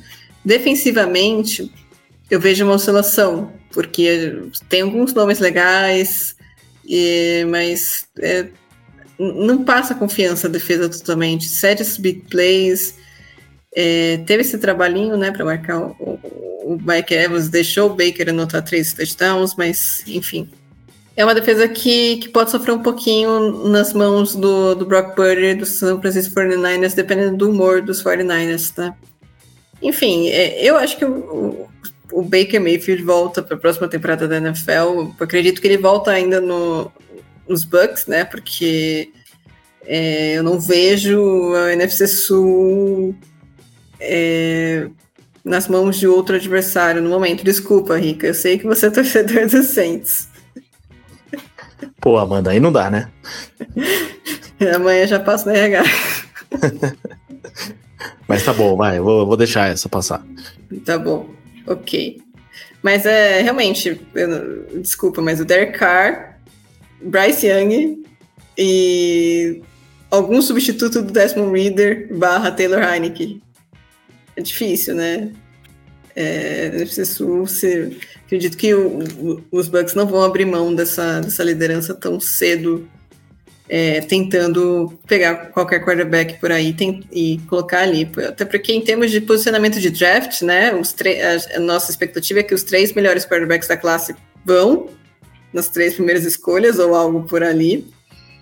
Depois não é, tem muitas é, divergências né, do que as pessoas os analistas estão colocando sobre quais serão os principais nomes. E aí, de repente, pegar um nome que é, vamos supor, um Bo Nix da vida não faz sentido para os Bucks no momento. Ainda mais com o Baker jogando da forma que jogou nessa temporada. O problema do Baker é a consistência e é por isso que os, os Browns quiseram trocar pelo Deshaun Watson. Mas o Deshaun Watson também é pior do que o Baker no momento, mas tudo bem. Eu não reclamo das, bobase, das bobagens que, o, que os Cleveland Browns fazem, porque só beneficia os meus Ravens. Enfim, de qualquer forma, bela campanha do, dos Bucks, parabéns. Chegaram mais longe do que o pessoal achava que ia chegar. Para os Lions, realmente dá para sonhar assim com o Super Bowl, dá para sonhar assim com, com vitória. É um time que tem potencial. Eu acho que tem algumas coisas para arrumar, mas todos os times têm, então tá tudo bem. É, é só questão também, acho que de maneirar também na, na ofensividade, né? Que às vezes o Dan Campbell ele comete algumas loucuras, né? A gente já viu isso acontecendo durante a, temporada regular. Eu torço para que ele, que ele seja é, um pouquinho mais comedido, né? Sem perder essa, esse molhinho de pimenta que ele tem, porque é legal, é entretenimento, mas tem que saber maneirar para não, não perder um, um, jogo por causa de uma chamada polêmica ou alguma coisa assim. Muito bem, então falamos aí de Lions e Buccaneers, Lions classificados, conseguimos trazer também esse lado dos Bucks eliminados, mas com a cabeça erguida, né? O Pedro Henrique Ferreira, ele até fez uma pergunta aqui que eu só queria completar no chat, que ele falou, Baker pode ter uma queda na próxima temporada como o Daniel Jones? Eu só queria dizer assim que Baker Mayfield está longe de ser meu quarterback preferido, mas ele é mais ou menos umas 100 vezes melhor que o Daniel Jones, tá? Então, ele pode ter Olha, uma cara, eu vou ter que discordar disso aí, viu? Ah, não, é que você é anti-Baker desde, desde o draft. Não, né? não, não, pelo amor de Deus, não. não Fernando, Daniel Jones não. é muito ruim, velho. Desculpa. É que assim, o Baker Mayfield já fez alguma coisa na carreira, Fernando. O Daniel Jones não fez nada. Olha, Ricardo, os dois estão quase empatados em vitórias de playoffs, né? Então. Mas um jogou, o outro, né? É, jogou ano passado. Mas não, eu acho que o Mayfield é muito melhor que o Daniel Jones. Ele pode ter uma queda de produção, porque eu também acho que ele não é tudo isso que, que foi em alguns momentos da temporada. Mas ele, eu acho que é muito melhor que o Daniel Jones. É, enfim. É, e lembrando Fernando... que o, o Baker jogou machucado, né? Boa parte da temporada. Olha, tá vendo? Ainda teve isso, Fernando. O Daniel Jones se machucou e nem voltou pra temporada. então, é, ó, o Lucão tá aqui falando do Lucão da, da, nossa equipe, né? Que ele ama o Daniel Jones, então ele mandou aqui: Daniel Jones é elite. Só que não, ele mandou, né? Realmente não dá o Daniel Jones. É, então, beleza, vamos passar pro último jogo da rodada e aí a gente já consegue arrematar o programa fazendo a nossa projeção da final da NFC. Então, Packers e Niners, o jogo do sábado, outro jogaço aí, vitória dos Niners por 24 a 21, mas assim, Niners correndo perigo o tempo inteiro, mais um time que eu acho que sentiu um pouco ali, não sei se sentiu a pressão do favoritismo, ou o tempo sem jogar com os titulares, ou se realmente é mérito só do Green Bay Packers que é, forçou com que isso acontecesse, mas os Niners não jogaram bem essa partida no geral, na, na minha visão. Vou pedir para vocês analisarem, começando pela Amanda. É, eu acho que os Niners deixaram a desejar, mas eu entendo por todos esses fatores que eu citei, acho que um pouquinho de cada, e eu acho que vai ser diferente na final da NFC. Se não for, vão se dar mal contra o Detroit Lions. Mas os dois até têm uma trajetória. É que o Lions já fez dois jogos, né? Mas os Lions também tiveram esse, esses deslizes nesse jogo de hoje, até no jogo contra os Rams. Então os dois vão chegar aí numa condição parecida, eu acho. E, e aí os Niners vão poder mostrar se realmente são favoritos, se são mais fortes, se merecem chegar no Super Bowl. Tem essa questão do Dibu Samuel, que se machucou, né? Talvez esteja fora da, da final da NFC. E aí vai ser um grande desfalque, porque a gente falou muito aí dos recebedores, que Buccaneers tem jogadores melhores, um jogador melhor pelo menos, os Lions tem um recebedor que talvez seja melhor do que os dos Niners. Então, se eles perdem um dos bons, ou o melhor, talvez, que é o Dibu Samuel, é, vai fazer muita falta. Mas, Amanda, sobre o jogo, é, o que você achou da partida? É, o, também analisando esse lado do Green Bay Packers, que tem bastante coisa boa pra gente falar, até, até mais do que a gente esperava né, do, no decorrer da temporada, pelo menos eu. Não esperava o Green Bay Packers chegando até aqui com chance de jogar a final da NFC, como quase fez por merecer. Mas enfim, então sobre o jogo, já sua primeira projeção aí, do pensando nos Niners nessa final da NFC. Olha, eu também fiquei surpresa com a chegada dos Packers a, até esse, esse round divisional. Assim, não esperava que o Jordan Love ia ter uma, uma temporada, entre aspas, de calor tão interessante quanto ele teve. Acho que é, os Packers têm sim um material interessante para trabalhar aí com, com o Jordan Love, principalmente na no contexto da divisão ali e da conferência, né? Só que eu acho que faltou um pouco de maturidade para fechar o jogo, né? Porque os 49ers não jogaram bem. Brock Purdy não jogou bem. Só que ganharam. E no, e no jogo de mata-mata, é, não importa, jogou bem, jogou mal, o importante é passar. Mata-mata. O, o, Jordan Love jogou melhor do que o, o Brock Purdy, mas quem passou foi o Brock Purdy. E aí eu acho que no final faltou um pouquinho de, de gerenciamento de emoções. Eu acho que o time dos Packers ficou nervoso quando, quando conseguiu aquela vantagem de 21 a 14. E acho que eles sentiram um pouco esse peso de, de chegar. A ideia, né? Porque não, não estamos chegando, não chegaram de fato, mas a ideia de chegar na final da, da conferência, eles sentiram um pouco, principalmente o, o, o, Jordan Love, porque aí vieram as duas interceptações dele.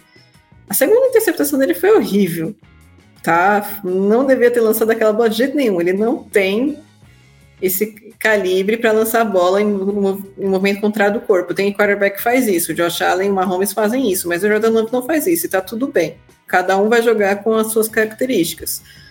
Mas, e não tinha tirando... janela ali, né? Ali não, não tinha nada, né? Que, não tinha janela, não, não tinha mecânica, não tinha nada, não tinha braço para isso, não tinha nada. Mas tudo bem, tipo, eu entendo, tô no desespero e tal. É... Pode ser que, que isso tenha, que essa, essa animação, esse nervosismo tenha afetado um pouco. O que é absolutamente normal, tá? O time dos Packers é muito jovem, um time com média de 25 anos de idade, eles são mais novos que eu. Então, não, não, não, podemos julgar. E, tirando isso, foi, foi um jogo bem interessante dos Packers, até defensivamente falando. Né? Sofreu um pouco com o Christian McCaffrey, mas todo mundo sofre com o Christian McCaffrey, então tá tudo bem. Eu acho que é um time que pode sim se reforçar e ser mais competitivo do que foi nessa temporada, na, de acordo com as movimentações que fizer na free agency e no, no draft. Muito provavelmente pelo draft, porque os Packers trabalham mais é, selecionando e desenvolvendo talentos, né? Do lado dos 49ers, eu acho que o Brock Purdy, ele sentiu o jogo. Então, a gente até comentava no grupo, né? Tipo, meu, ele tá estranho. Parece que ele tá... Ele, ele tava fora da zona. Tipo, não era o normal dele. É, até a, a, movimentação dele dentro do pocket, a, a pose dele, né? dentro do Pocket estava tava totalmente é, insegura. E não sei se ele sentiu nervosismo, se ele sentiu alguma coisa na defesa dos Packers que, que tirou ele do eixo, assim. Só que é uma coisa assim que eu levo para o lado positivo dessa atuação do Brock Purdy, que jogando mal ele ganhou. E as, com os quarterbacks bons, muito bons, eles arranjam formas de ganhar mesmo jogando mal. Precisa fazer isso. Então, no final, ele conduziu boas campanhas que levaram a touchdown e field goal. Então, ele acabou compensando um pouco a, a má atuação dele nesse jogo foi uma situação que me lembrou um pouco o jogo contra do, dos 49ers contra os Browns, em que os Browns perderam, mas e o, o Purdy jogou mal, só que no final ele conseguiu uma campanha, conseguiu posicionar o kicker, o kicker vai lá e errou. Dessa vez o kicker acertou. Então, parabéns, Jake Moody, você, você fez o seu trabalho hoje. E uh, também vale lembrar que o, o kicker do, dos Packers também errou chutezinhos, né? O Jake Moody também, mas, meu Deus, esses kickers calouros são, são terror. Tirando a atuação, a atuação do Brock Purdy, é, novamente, Christian McCaffrey foi a principal arma do ataque. Sem o Debo Samuel, perde um pouco desse dinamismo, desse elemento é, de surpresa, porque você é, fica um ataque mais tradicional, né? Não tem mais o, o Debo Samuel para ser uma pequena caixinha de ferramentas, então é para praticamente corrida com McCaffrey e, e os passes, né? O Ayuk, eu senti que ele estava um pouquinho é, fora também. É, não foi só o Brock Purdy, o Ayuk também estava um pouquinho fora. O George Kittle, ele fez uma boa partida também. É, só que assim, os 49ers, eles tiveram dificuldade para ganhar dos Packers, que era seed 7. Jogando pior do que eles jogaram na temporada regular. A gente até entende uma leve queda no desempenho por causa dos playoffs, mas é realmente um desempenho que coloca a pulga atrás na orelha contra os Lions. Só que os Lions também têm a, a, essa questão também de deficiências na secundária, tem o, o próprio Jared Goff, que assim, é, joga, tá jogando bem, mas teve também é, partidas em que lançou algumas interceptações aí que são, foram bem feias, mas no geral tá indo bem. Então, é, fica até difícil projetar esse jogo, né? Mas é, eu, vou, eu, vou, precisar também de mais tempo para pensar nesse jogo, nessa final de conferência, tá, Rica? Eu preciso de tempo. Não, vou deixar esse tempo, porque agora o Fernando vai analisar aqui o jogo, aí você vai pensando, daqui a pouco a gente volta. Então, Fernando, seu complemento aí sobre Niners e Packers e já sua projeção inicial para o que esperar de São Francisco nessa final. Pô, cara, se quiser, eu já emendo o palpite aqui, porque já tá pensado há um ano esse daqui, né? ah, esse é fácil, né? Lions, mas por quê, né? Não, então, Diga, vamos lá, né? Não, primeiro jogo... sobre o jogo, Ricardo, acho que a análise da banda, eu só, só discordo do último lance do, do Jordan Love. Pra mim, acho que o Jordan Love ele até tem braço pra isso. Acho que justamente por isso que ele foi interceptado no último lance, né? Se bateu a síndrome de, de Superman ali do, do, Jordan Love, né? Ele achou que ia ganhar o jogo naquela bola ali. E, e realmente, enfim, foi um lance que ali era, tinha dois timeouts, dava para trabalhar em quatro descidas ali, colocar no field goal, enfim, por mais que o Uh, por mais que o Anders Carlson não seja o Daniel Carlson, uh, de repente dava uma chance para os Packers irem para overtime, né? Mas o, o, Jordan Love colocou a capa de Superman dele, tentou resolver o lance, um, tentou resolver o jogo uma jogada só. Ele acertou alguns lances parecidos, né? Teve, tem um passo para o Romeo Dalbs ali, que ele acerta numa, num, num, enfim, num buraco de alfinete ali, que é absolutamente fantástico, né? Acho que o Jordan Love, talvez em alguns momentos, ele confiou demais no braço dele e Uh, e acabou errando um pouquinho ali, né? As duas interceptações foram excesso de confiança, né?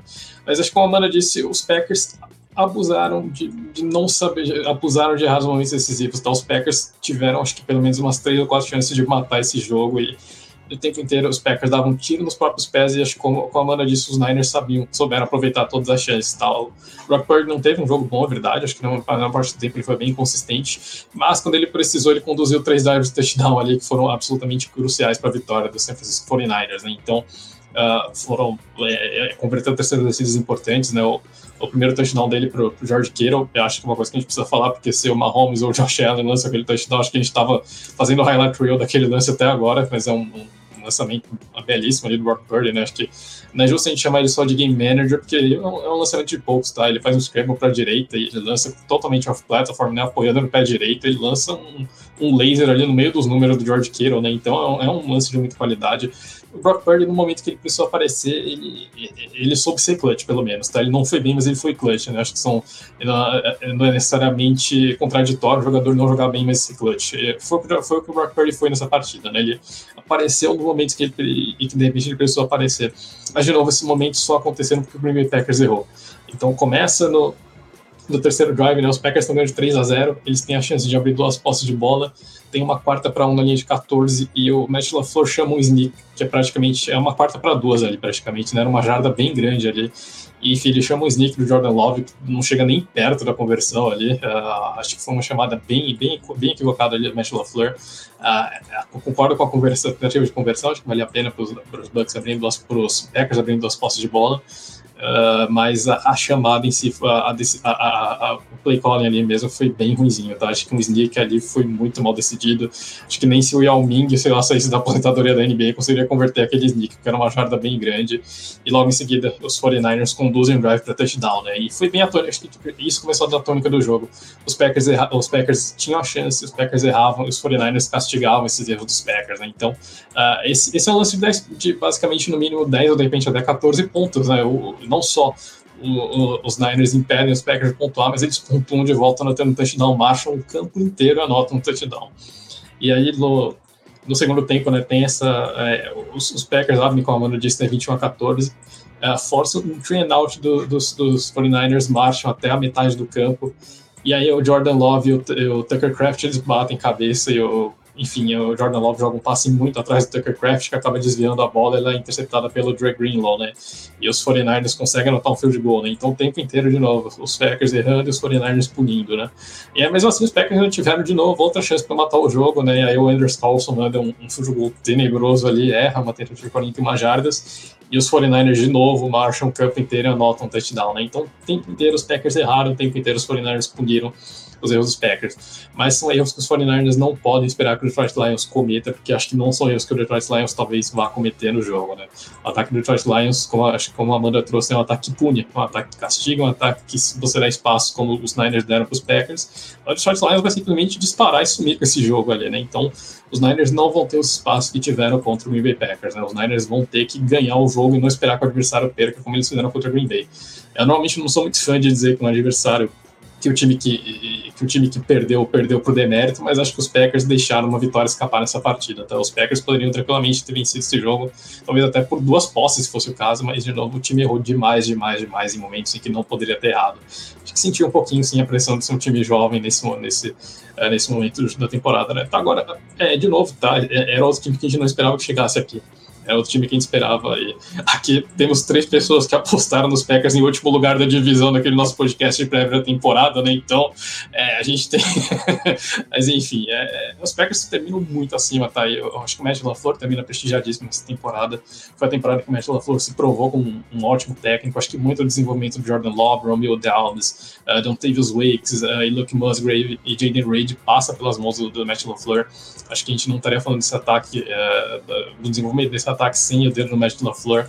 Então os Packers também são o time que cai de cabeça erguida, tá? Esse time poderia ter ido tranquilamente para uma final de conferência, que é ainda mais uh, assustador, entre aspas, né? Os Packers fizeram uma temporada muito, muito acima da expectativa. O crescimento do Jordan Love depois da bye week, acho que foi uma coisa que pouquíssimas vezes eu vi um quarterback dar um salto de qualidade tão grande e tal. O Jordan Love foi de, de Sean Kaiser com grife para o substituto do Aaron Rodgers, isso foi realmente incrível. Uh, foi um jogador que eu confesso não esperava produzindo tão bem na NFL, tal, não foi nem sombra do Jordan Love de Utah State. Então, uh, os Packers no geral terminam a temporada muitíssimo bem, tá? É um time que acho que é, é pra gente ficar de olho nos próximos anos. Eu acho que esse time de Green Bay tá numa curva ascendente e, e o fato de ter chegado próximo de uma, de uma final de conferência já é motivo de muito orgulho, tá?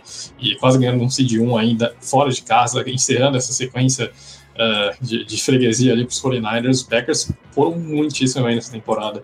E os Niners, é, enfim, é, acho que é realmente zero está, tá? Os Niners conseguiram escapar com a vitória dessa partida, mas é, é, vão ter que jogar muito melhor contra o Detroit Lions, tá? E um ponto que acho que a gente vai ter que ver é se o, se o Brock Purdy vai conseguir resolver com, uh, com o braço, tá? O, acho que os Lions vão tentar ao máximo colocar o Brock Purdy em situações de terceira descida longa e uma coisa que o Detroit Lions fez bastante contra o Tampa Bay Buccaneers, eu acho que os, os Lions vão jogar em marcação homem a homem para tentar forçar o Brock Purdy a vencer no, no, no braço, né? Porque uh, se os Lions forem para aquela marcação de zona, o Brock Purdy vai fazer aquele dink and dunk clássico dele e vai simplesmente ganhar jardim e jardim ali e chegar na endzone. Mas eu acho que os Lions vão com um gameplay bastante agressivo para tirar o Brock Purdy da zona de conforto. Isso pode resultar em algumas big plays, é verdade, mas eu acho que os Lions vão forçar bastante marcação homem a homem nesse jogo, tá? A gente vai ver muito dos, dos, dos cornerbacks Lions marcando individualmente ali o Brandon Ayuk, o, provavelmente eles vão dobrar o George Kittle, e se o Debo Samuel não jogar, isso pesa bastante para os Niners, né? Porque de repente permite até mesmo que os Lions considerem dobrar o Ayuk e o George Kittle e colocar em marcação individual, de repente, no, no, no Jennings ou quem mais for jogar nesse ataque dos 49ers, né? Então, eu acho que o, os Lions vão esquematizar todo o jogo para tentar forçar o Brock Purdy a ganhar na base do braço, né? E isso foi uma coisa que a gente ainda não viu o Brock Purdy fazer até agora. Ele tem seus bons momentos, é verdade, mas a gente não viu o Brock Purdy realmente colocar a bola embaixo do braço e ganhar uma partida. E acho que os Lions vão tentar atacar, explorar bastante isso, né? É uma coisa que mesmo jogando atrás contra os Packers, ele não precisou fazer o tempo inteiro, né? Ele foi, foi muito aproveitando momentos em que os Packers davam espaços ali, mas acho que são espaços que ele não terá contra o Detroit Lions e vai ser bem interessante ver se o Brock Purdy vai conseguir dar aquele passo que, que tá faltando ou se ele ainda vai ter, uh, vai ter que, de repente, passar mais uma temporada para se firmar ali, né? Mas acho que esse vai ser o ponto crucial para os 49ers. Até que ponto o Brock Purdy consegue é, conseguiria resolver um jogo sozinho ali, porque eu acho que em algum momento ele vai precisar fazer isso contra o Detroit Lions. Muito bem, então chegamos aqui naquele momento crucial que é da nossa aposta. É, bom, Fernando, então não vou nem perguntar, que é, é Lionzão na cabeça, né, Fernando? Já há três anos você tá cravando isso. pois é, né, Ricardo? O palpite estava batido desde fevereiro do ano passado, temos Detroit Lions no Super Bowl 58. Muito bem. Então, eu vou pedir agora para Amanda, mais uma vez dei tempo para ela pensar e tudo mais, alguns bons minutos aí de análise do Fernando, aí com novos elementos para você até né, considerar. Então, agora é sua vez, Amanda, pensando nesse jogo semana que vem no, no Levi Stadium. É, pressão da torcida dos Niners, Lions não acostumado a jogar playoff, mas Niners também sentindo ali um jogo que jogou em casa. Então você decide aí. Eu, eu vou dizer, ó, já vou até falar o meu. Para mim é Niners, apesar de eu ter colocado Nine, uh, Lions lá na, no Instagram. Eu vou falar só que é Niners para você desempatar, tá? Então você que vai desempatar entre Niners e Lions. Ai, são tão escolhas tão difíceis. Mas eu. Amanda, você tá parecendo os participantes do Big Brother. Eles entram lá no confessionário depois de um, um dia pensando e não sabem quem vão votar. Você tem que falar agora quem é. é eu acredito que os Niners vão levar. Eu vou no time dos Niners também. Eu acho que o. Mesmo sem o Debo Samuel, o ataque dos Niners vai conseguir um espaço legal, até porque o grupo de cornerbacks dos Lions ainda é bem frágil. O, o George Kittle vai ser um mismatch, né? Contra essa, essa defesa. Os linebackers dos Lions, eles são bons até, mas é, não vejo eles pondo tanto risco quanto, por exemplo, o, o, os linebackers dos 49ers, que aí já, a gente já tem Fred Warner e o Drake Greenlaw, são linebackers muito bons. O Fred Warner, para mim, acho que é o melhor Mike da liga. E um, Christian McCaffrey, eu acredito que vai ser a diferença, sim. Vai, vai fazer muita diferença. E, por outro lado, o ataque terrestre dos Lions é bom, mas não é. Não tem esse cara tipo Christian McCaffrey. Eu sei que é difícil. Tipo, o Christian McCaffrey é o único, né? É o único na liga, por isso que ele é tão especial. Mas não tem ninguém ali para puxar a responsabilidade debaixo do braço. tirando, é claro, do Amon Hassan Brown, que eu acho que pode ser a grande ameaça ali dos Lions, dos Lions nesse jogo. E, é lógico, o Jake Moody também, porque esse kicker, cara, não me passa confiança, velho. Imagina a Mari toda vez quando ele vai chutar, velho.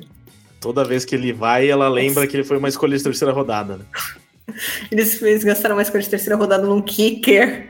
É, tiraram o kicker, o melhor kicker da história dos playoffs da NFL, que é o Rob Gold, né? O único kicker que encerrou a carreira sem ter errado um único chute em pós-temporada, né?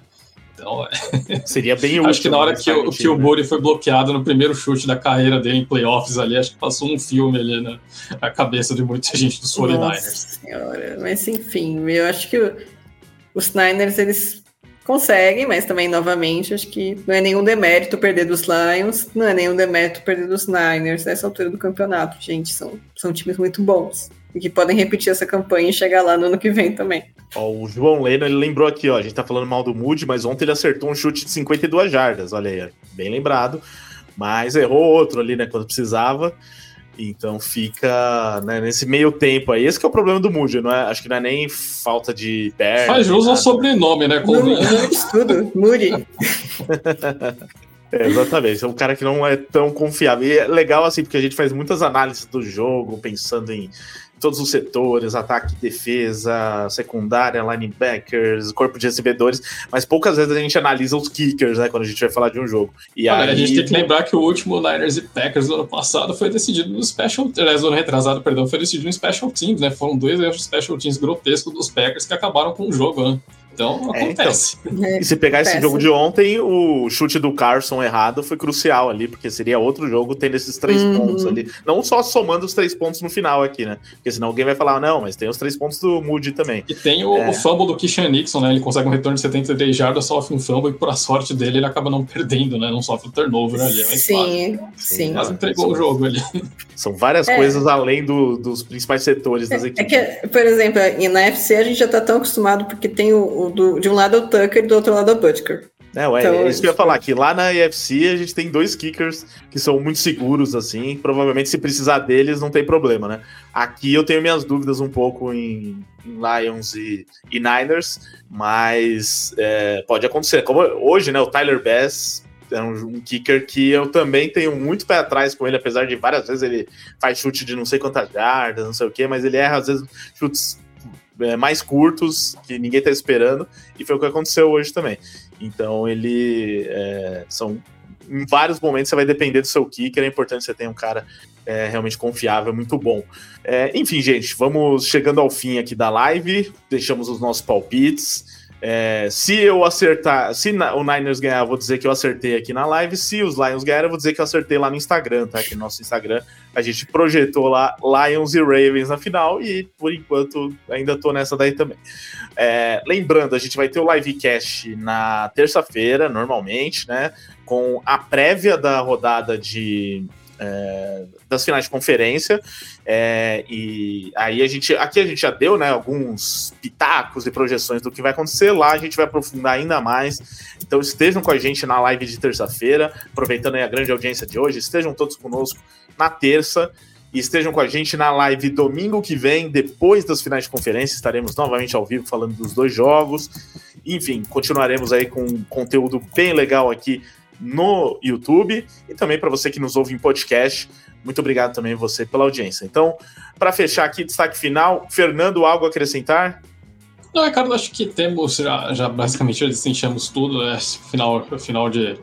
Na hora sempre um final de semana interessante ali, né? Mas vamos, vamos para uma final de conferência, né? Restam quatro. Acho que vai ser bem, é um Final Four bem interessante ali, né? Acho que um, um, são realmente. Uh, acho que de fato ao longo da temporada foram as quatro melhores equipes respectivas conferências ali. Então, uma, uma, final de conferência bastante justa, né? Acho que tem, tem várias histórias interessantes ali, né? Do lado da NFC, se a gente vai ter o Mahomes uh, superando todas as expectativas, indo para o Super Bowl, com, talvez com o pior elenco que ele já teve na carreira, ou se a gente vai ter o Lamar Jackson, uh, enfim, uh, atuando e, e, superando as críticas no playoffs. Aí, do outro lado, se a gente vai ter San Francisco 49ers, que tanto bateu na trave nos últimos anos, finalmente indo para lá, ou se a gente vai ter o, o milagre dos milagres, que é ver o Detroit Lions jogando um Super Bowl, né? Então, acho que vai ser um, vai ser um fim de semana de, de narrativas bem legais ali, né? Final de, é, as conferências são sempre interessantes, é sempre legal a gente ficar especulando quem vai jogar no Super Bowl, né? Tá, tá pertinho ali. Acho que vai ser, deve ser um final de semana bem, bem bacana. Acho que, particularmente, espero que a gente tenha dois, dois jogaços ali, independente de quem ganhar, né? Mas de resto, é isso então, gente. Valeu, obrigadão por mais uma, mais uma semana ali. E tá, tá chegando ao final, então aproveita enquanto dura ali, porque a NFL é depois a gente só volta lá em setembro, né? Vai ter, vai ter bastante tempo ali pra gente sentir falta disso daqui. É isso. Uma coisa que eu lembrei aqui, hein, se tiver Chiefs e Lions, vai ser a redição do kickoff da temporada, né? Seria o primeiro e último jogo da temporada. Teria esse fator aí também. Olha que coisa absolutamente poética seria essa. Seria ainda mais que os Lions ganharam o primeiro jogo, né? Imagina, sei lá, eles ganham de ponta a ponta, os Chiefs vão se vingar no último jogo da temporada, mas não foi o que a gente previu aqui. Aqui a gente previu é, Ravens e Niners no nosso palpite interno. Então, Amanda, que foi a que mais pensou aí nos palpites, se dedicou, estava até suando frio.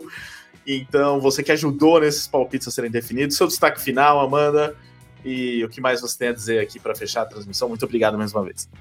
Obrigada a você, Ica. Obrigada, Fê. Boa noite para o ouvinte. Boa noite, boa tarde, bom dia para você que está assistindo fora do, do horário da live, mas NFL é imprevisível, cara. Tudo pode acontecer, heróis improváveis aparecem. É, é, a gente até brinca, mas é difícil projetar quando, quando a gente está falando de quatro times muito fortes, cada um com as suas fortalezas, cada um com as suas fraquezas. E, e o jogo é feito nos detalhes, né? E às vezes é, é um chute errado, um retorno de punch que sofre o fumble, então que um, um retornador leva para touchdown, é, um, é uma chamada que não é bem executada, enfim, uma interceptação. São esses detalhes que, que levam um time para o Super Bowl ou não. Então, eu acredito que vai passar, é, parece óbvio, né? Mas vai passar quem errar menos e quem punir o adversário pelos erros, porque não basta só isso, só não errar, basta punir o adversário pelos erros que você comete. Acho que o, ex o exemplo que o, Fê trouxe do, do, Green Bay Packers com o 49ers é bem interessante, porque os, os Packers eles tinham até o controle da partida. Mas eles em nenhum momento puniram os, os Niners pela incompetência dos Niners. Se, e enquanto isso, o, os 49ers eles foram lá e construíram um placar e puniram os Packers pelos erros deles. Então, eu acho que é, um time maduro faz isso, consegue fazer isso. Um time que ainda está crescendo, que é o caso dos Packers, é absolutamente normal, precisa dessa experiência, precisa cometer erros para entender é, um pouco como isso funciona nos playoffs, que é um mundo totalmente à parte, né? Não adianta nada passar de 1 e cair no primeiro jogo dos playoffs, mas enfim. É, passa rápido e daqui a pouco a gente vai estar tá torcendo para assistir Vikings e Raiders de novo. Aí eu já não sei, viu? Assistir esse Vikings e Raiders de novo, eu já não sei se eu vou querer assistir na off-season ou não. Mas é isso, gente. Muito obrigado a todos que estiveram com a gente. Foi realmente uma super audiência. É, e reforçando, então, terça-feira, livecast até playoffs, mais uma vez estaremos aqui analisando o que vai rolar na final de conferência, fazendo as prévias da final de conferência, das finais de conferência. E no domingo voltamos com a live aqui do nosso podcast Domingo de NFL, trazendo o pós-jogo das finais de conferência e já projetando aí o que vai rolar no Super Bowl, já com as duas equipes definidas. Então, valeu, galera. Obrigado a todos que estiveram ao vivo aqui com a gente. Obrigado a todos que nos ouvem no futuro em versão podcast. Lembrando que este podcast é produzido pelo estúdio WPcom. Então você também pode gravar o seu podcast ou aprender a fazer seu podcast junto com a WP. Manda mensagem no número 54996205634, que eu vou deixar aqui na tela. É o número do nosso amigo Pic, ou Pix, como eu gosto de chamar ou acesse o site grupowpcom.com.br barra estúdio. E se, ó, terminando a live aqui, busca aqui no YouTube por Estúdio WPcom, entra lá no canal, se inscreve também para acompanhar os conteúdos que são bem legais aí para você conhecer o dia a dia do, da WP e o trabalho que é feito, como que funciona para fazer edição de podcast. E é muito legal, tá bom, gente? Muito obrigado novamente, um abraço, até a próxima.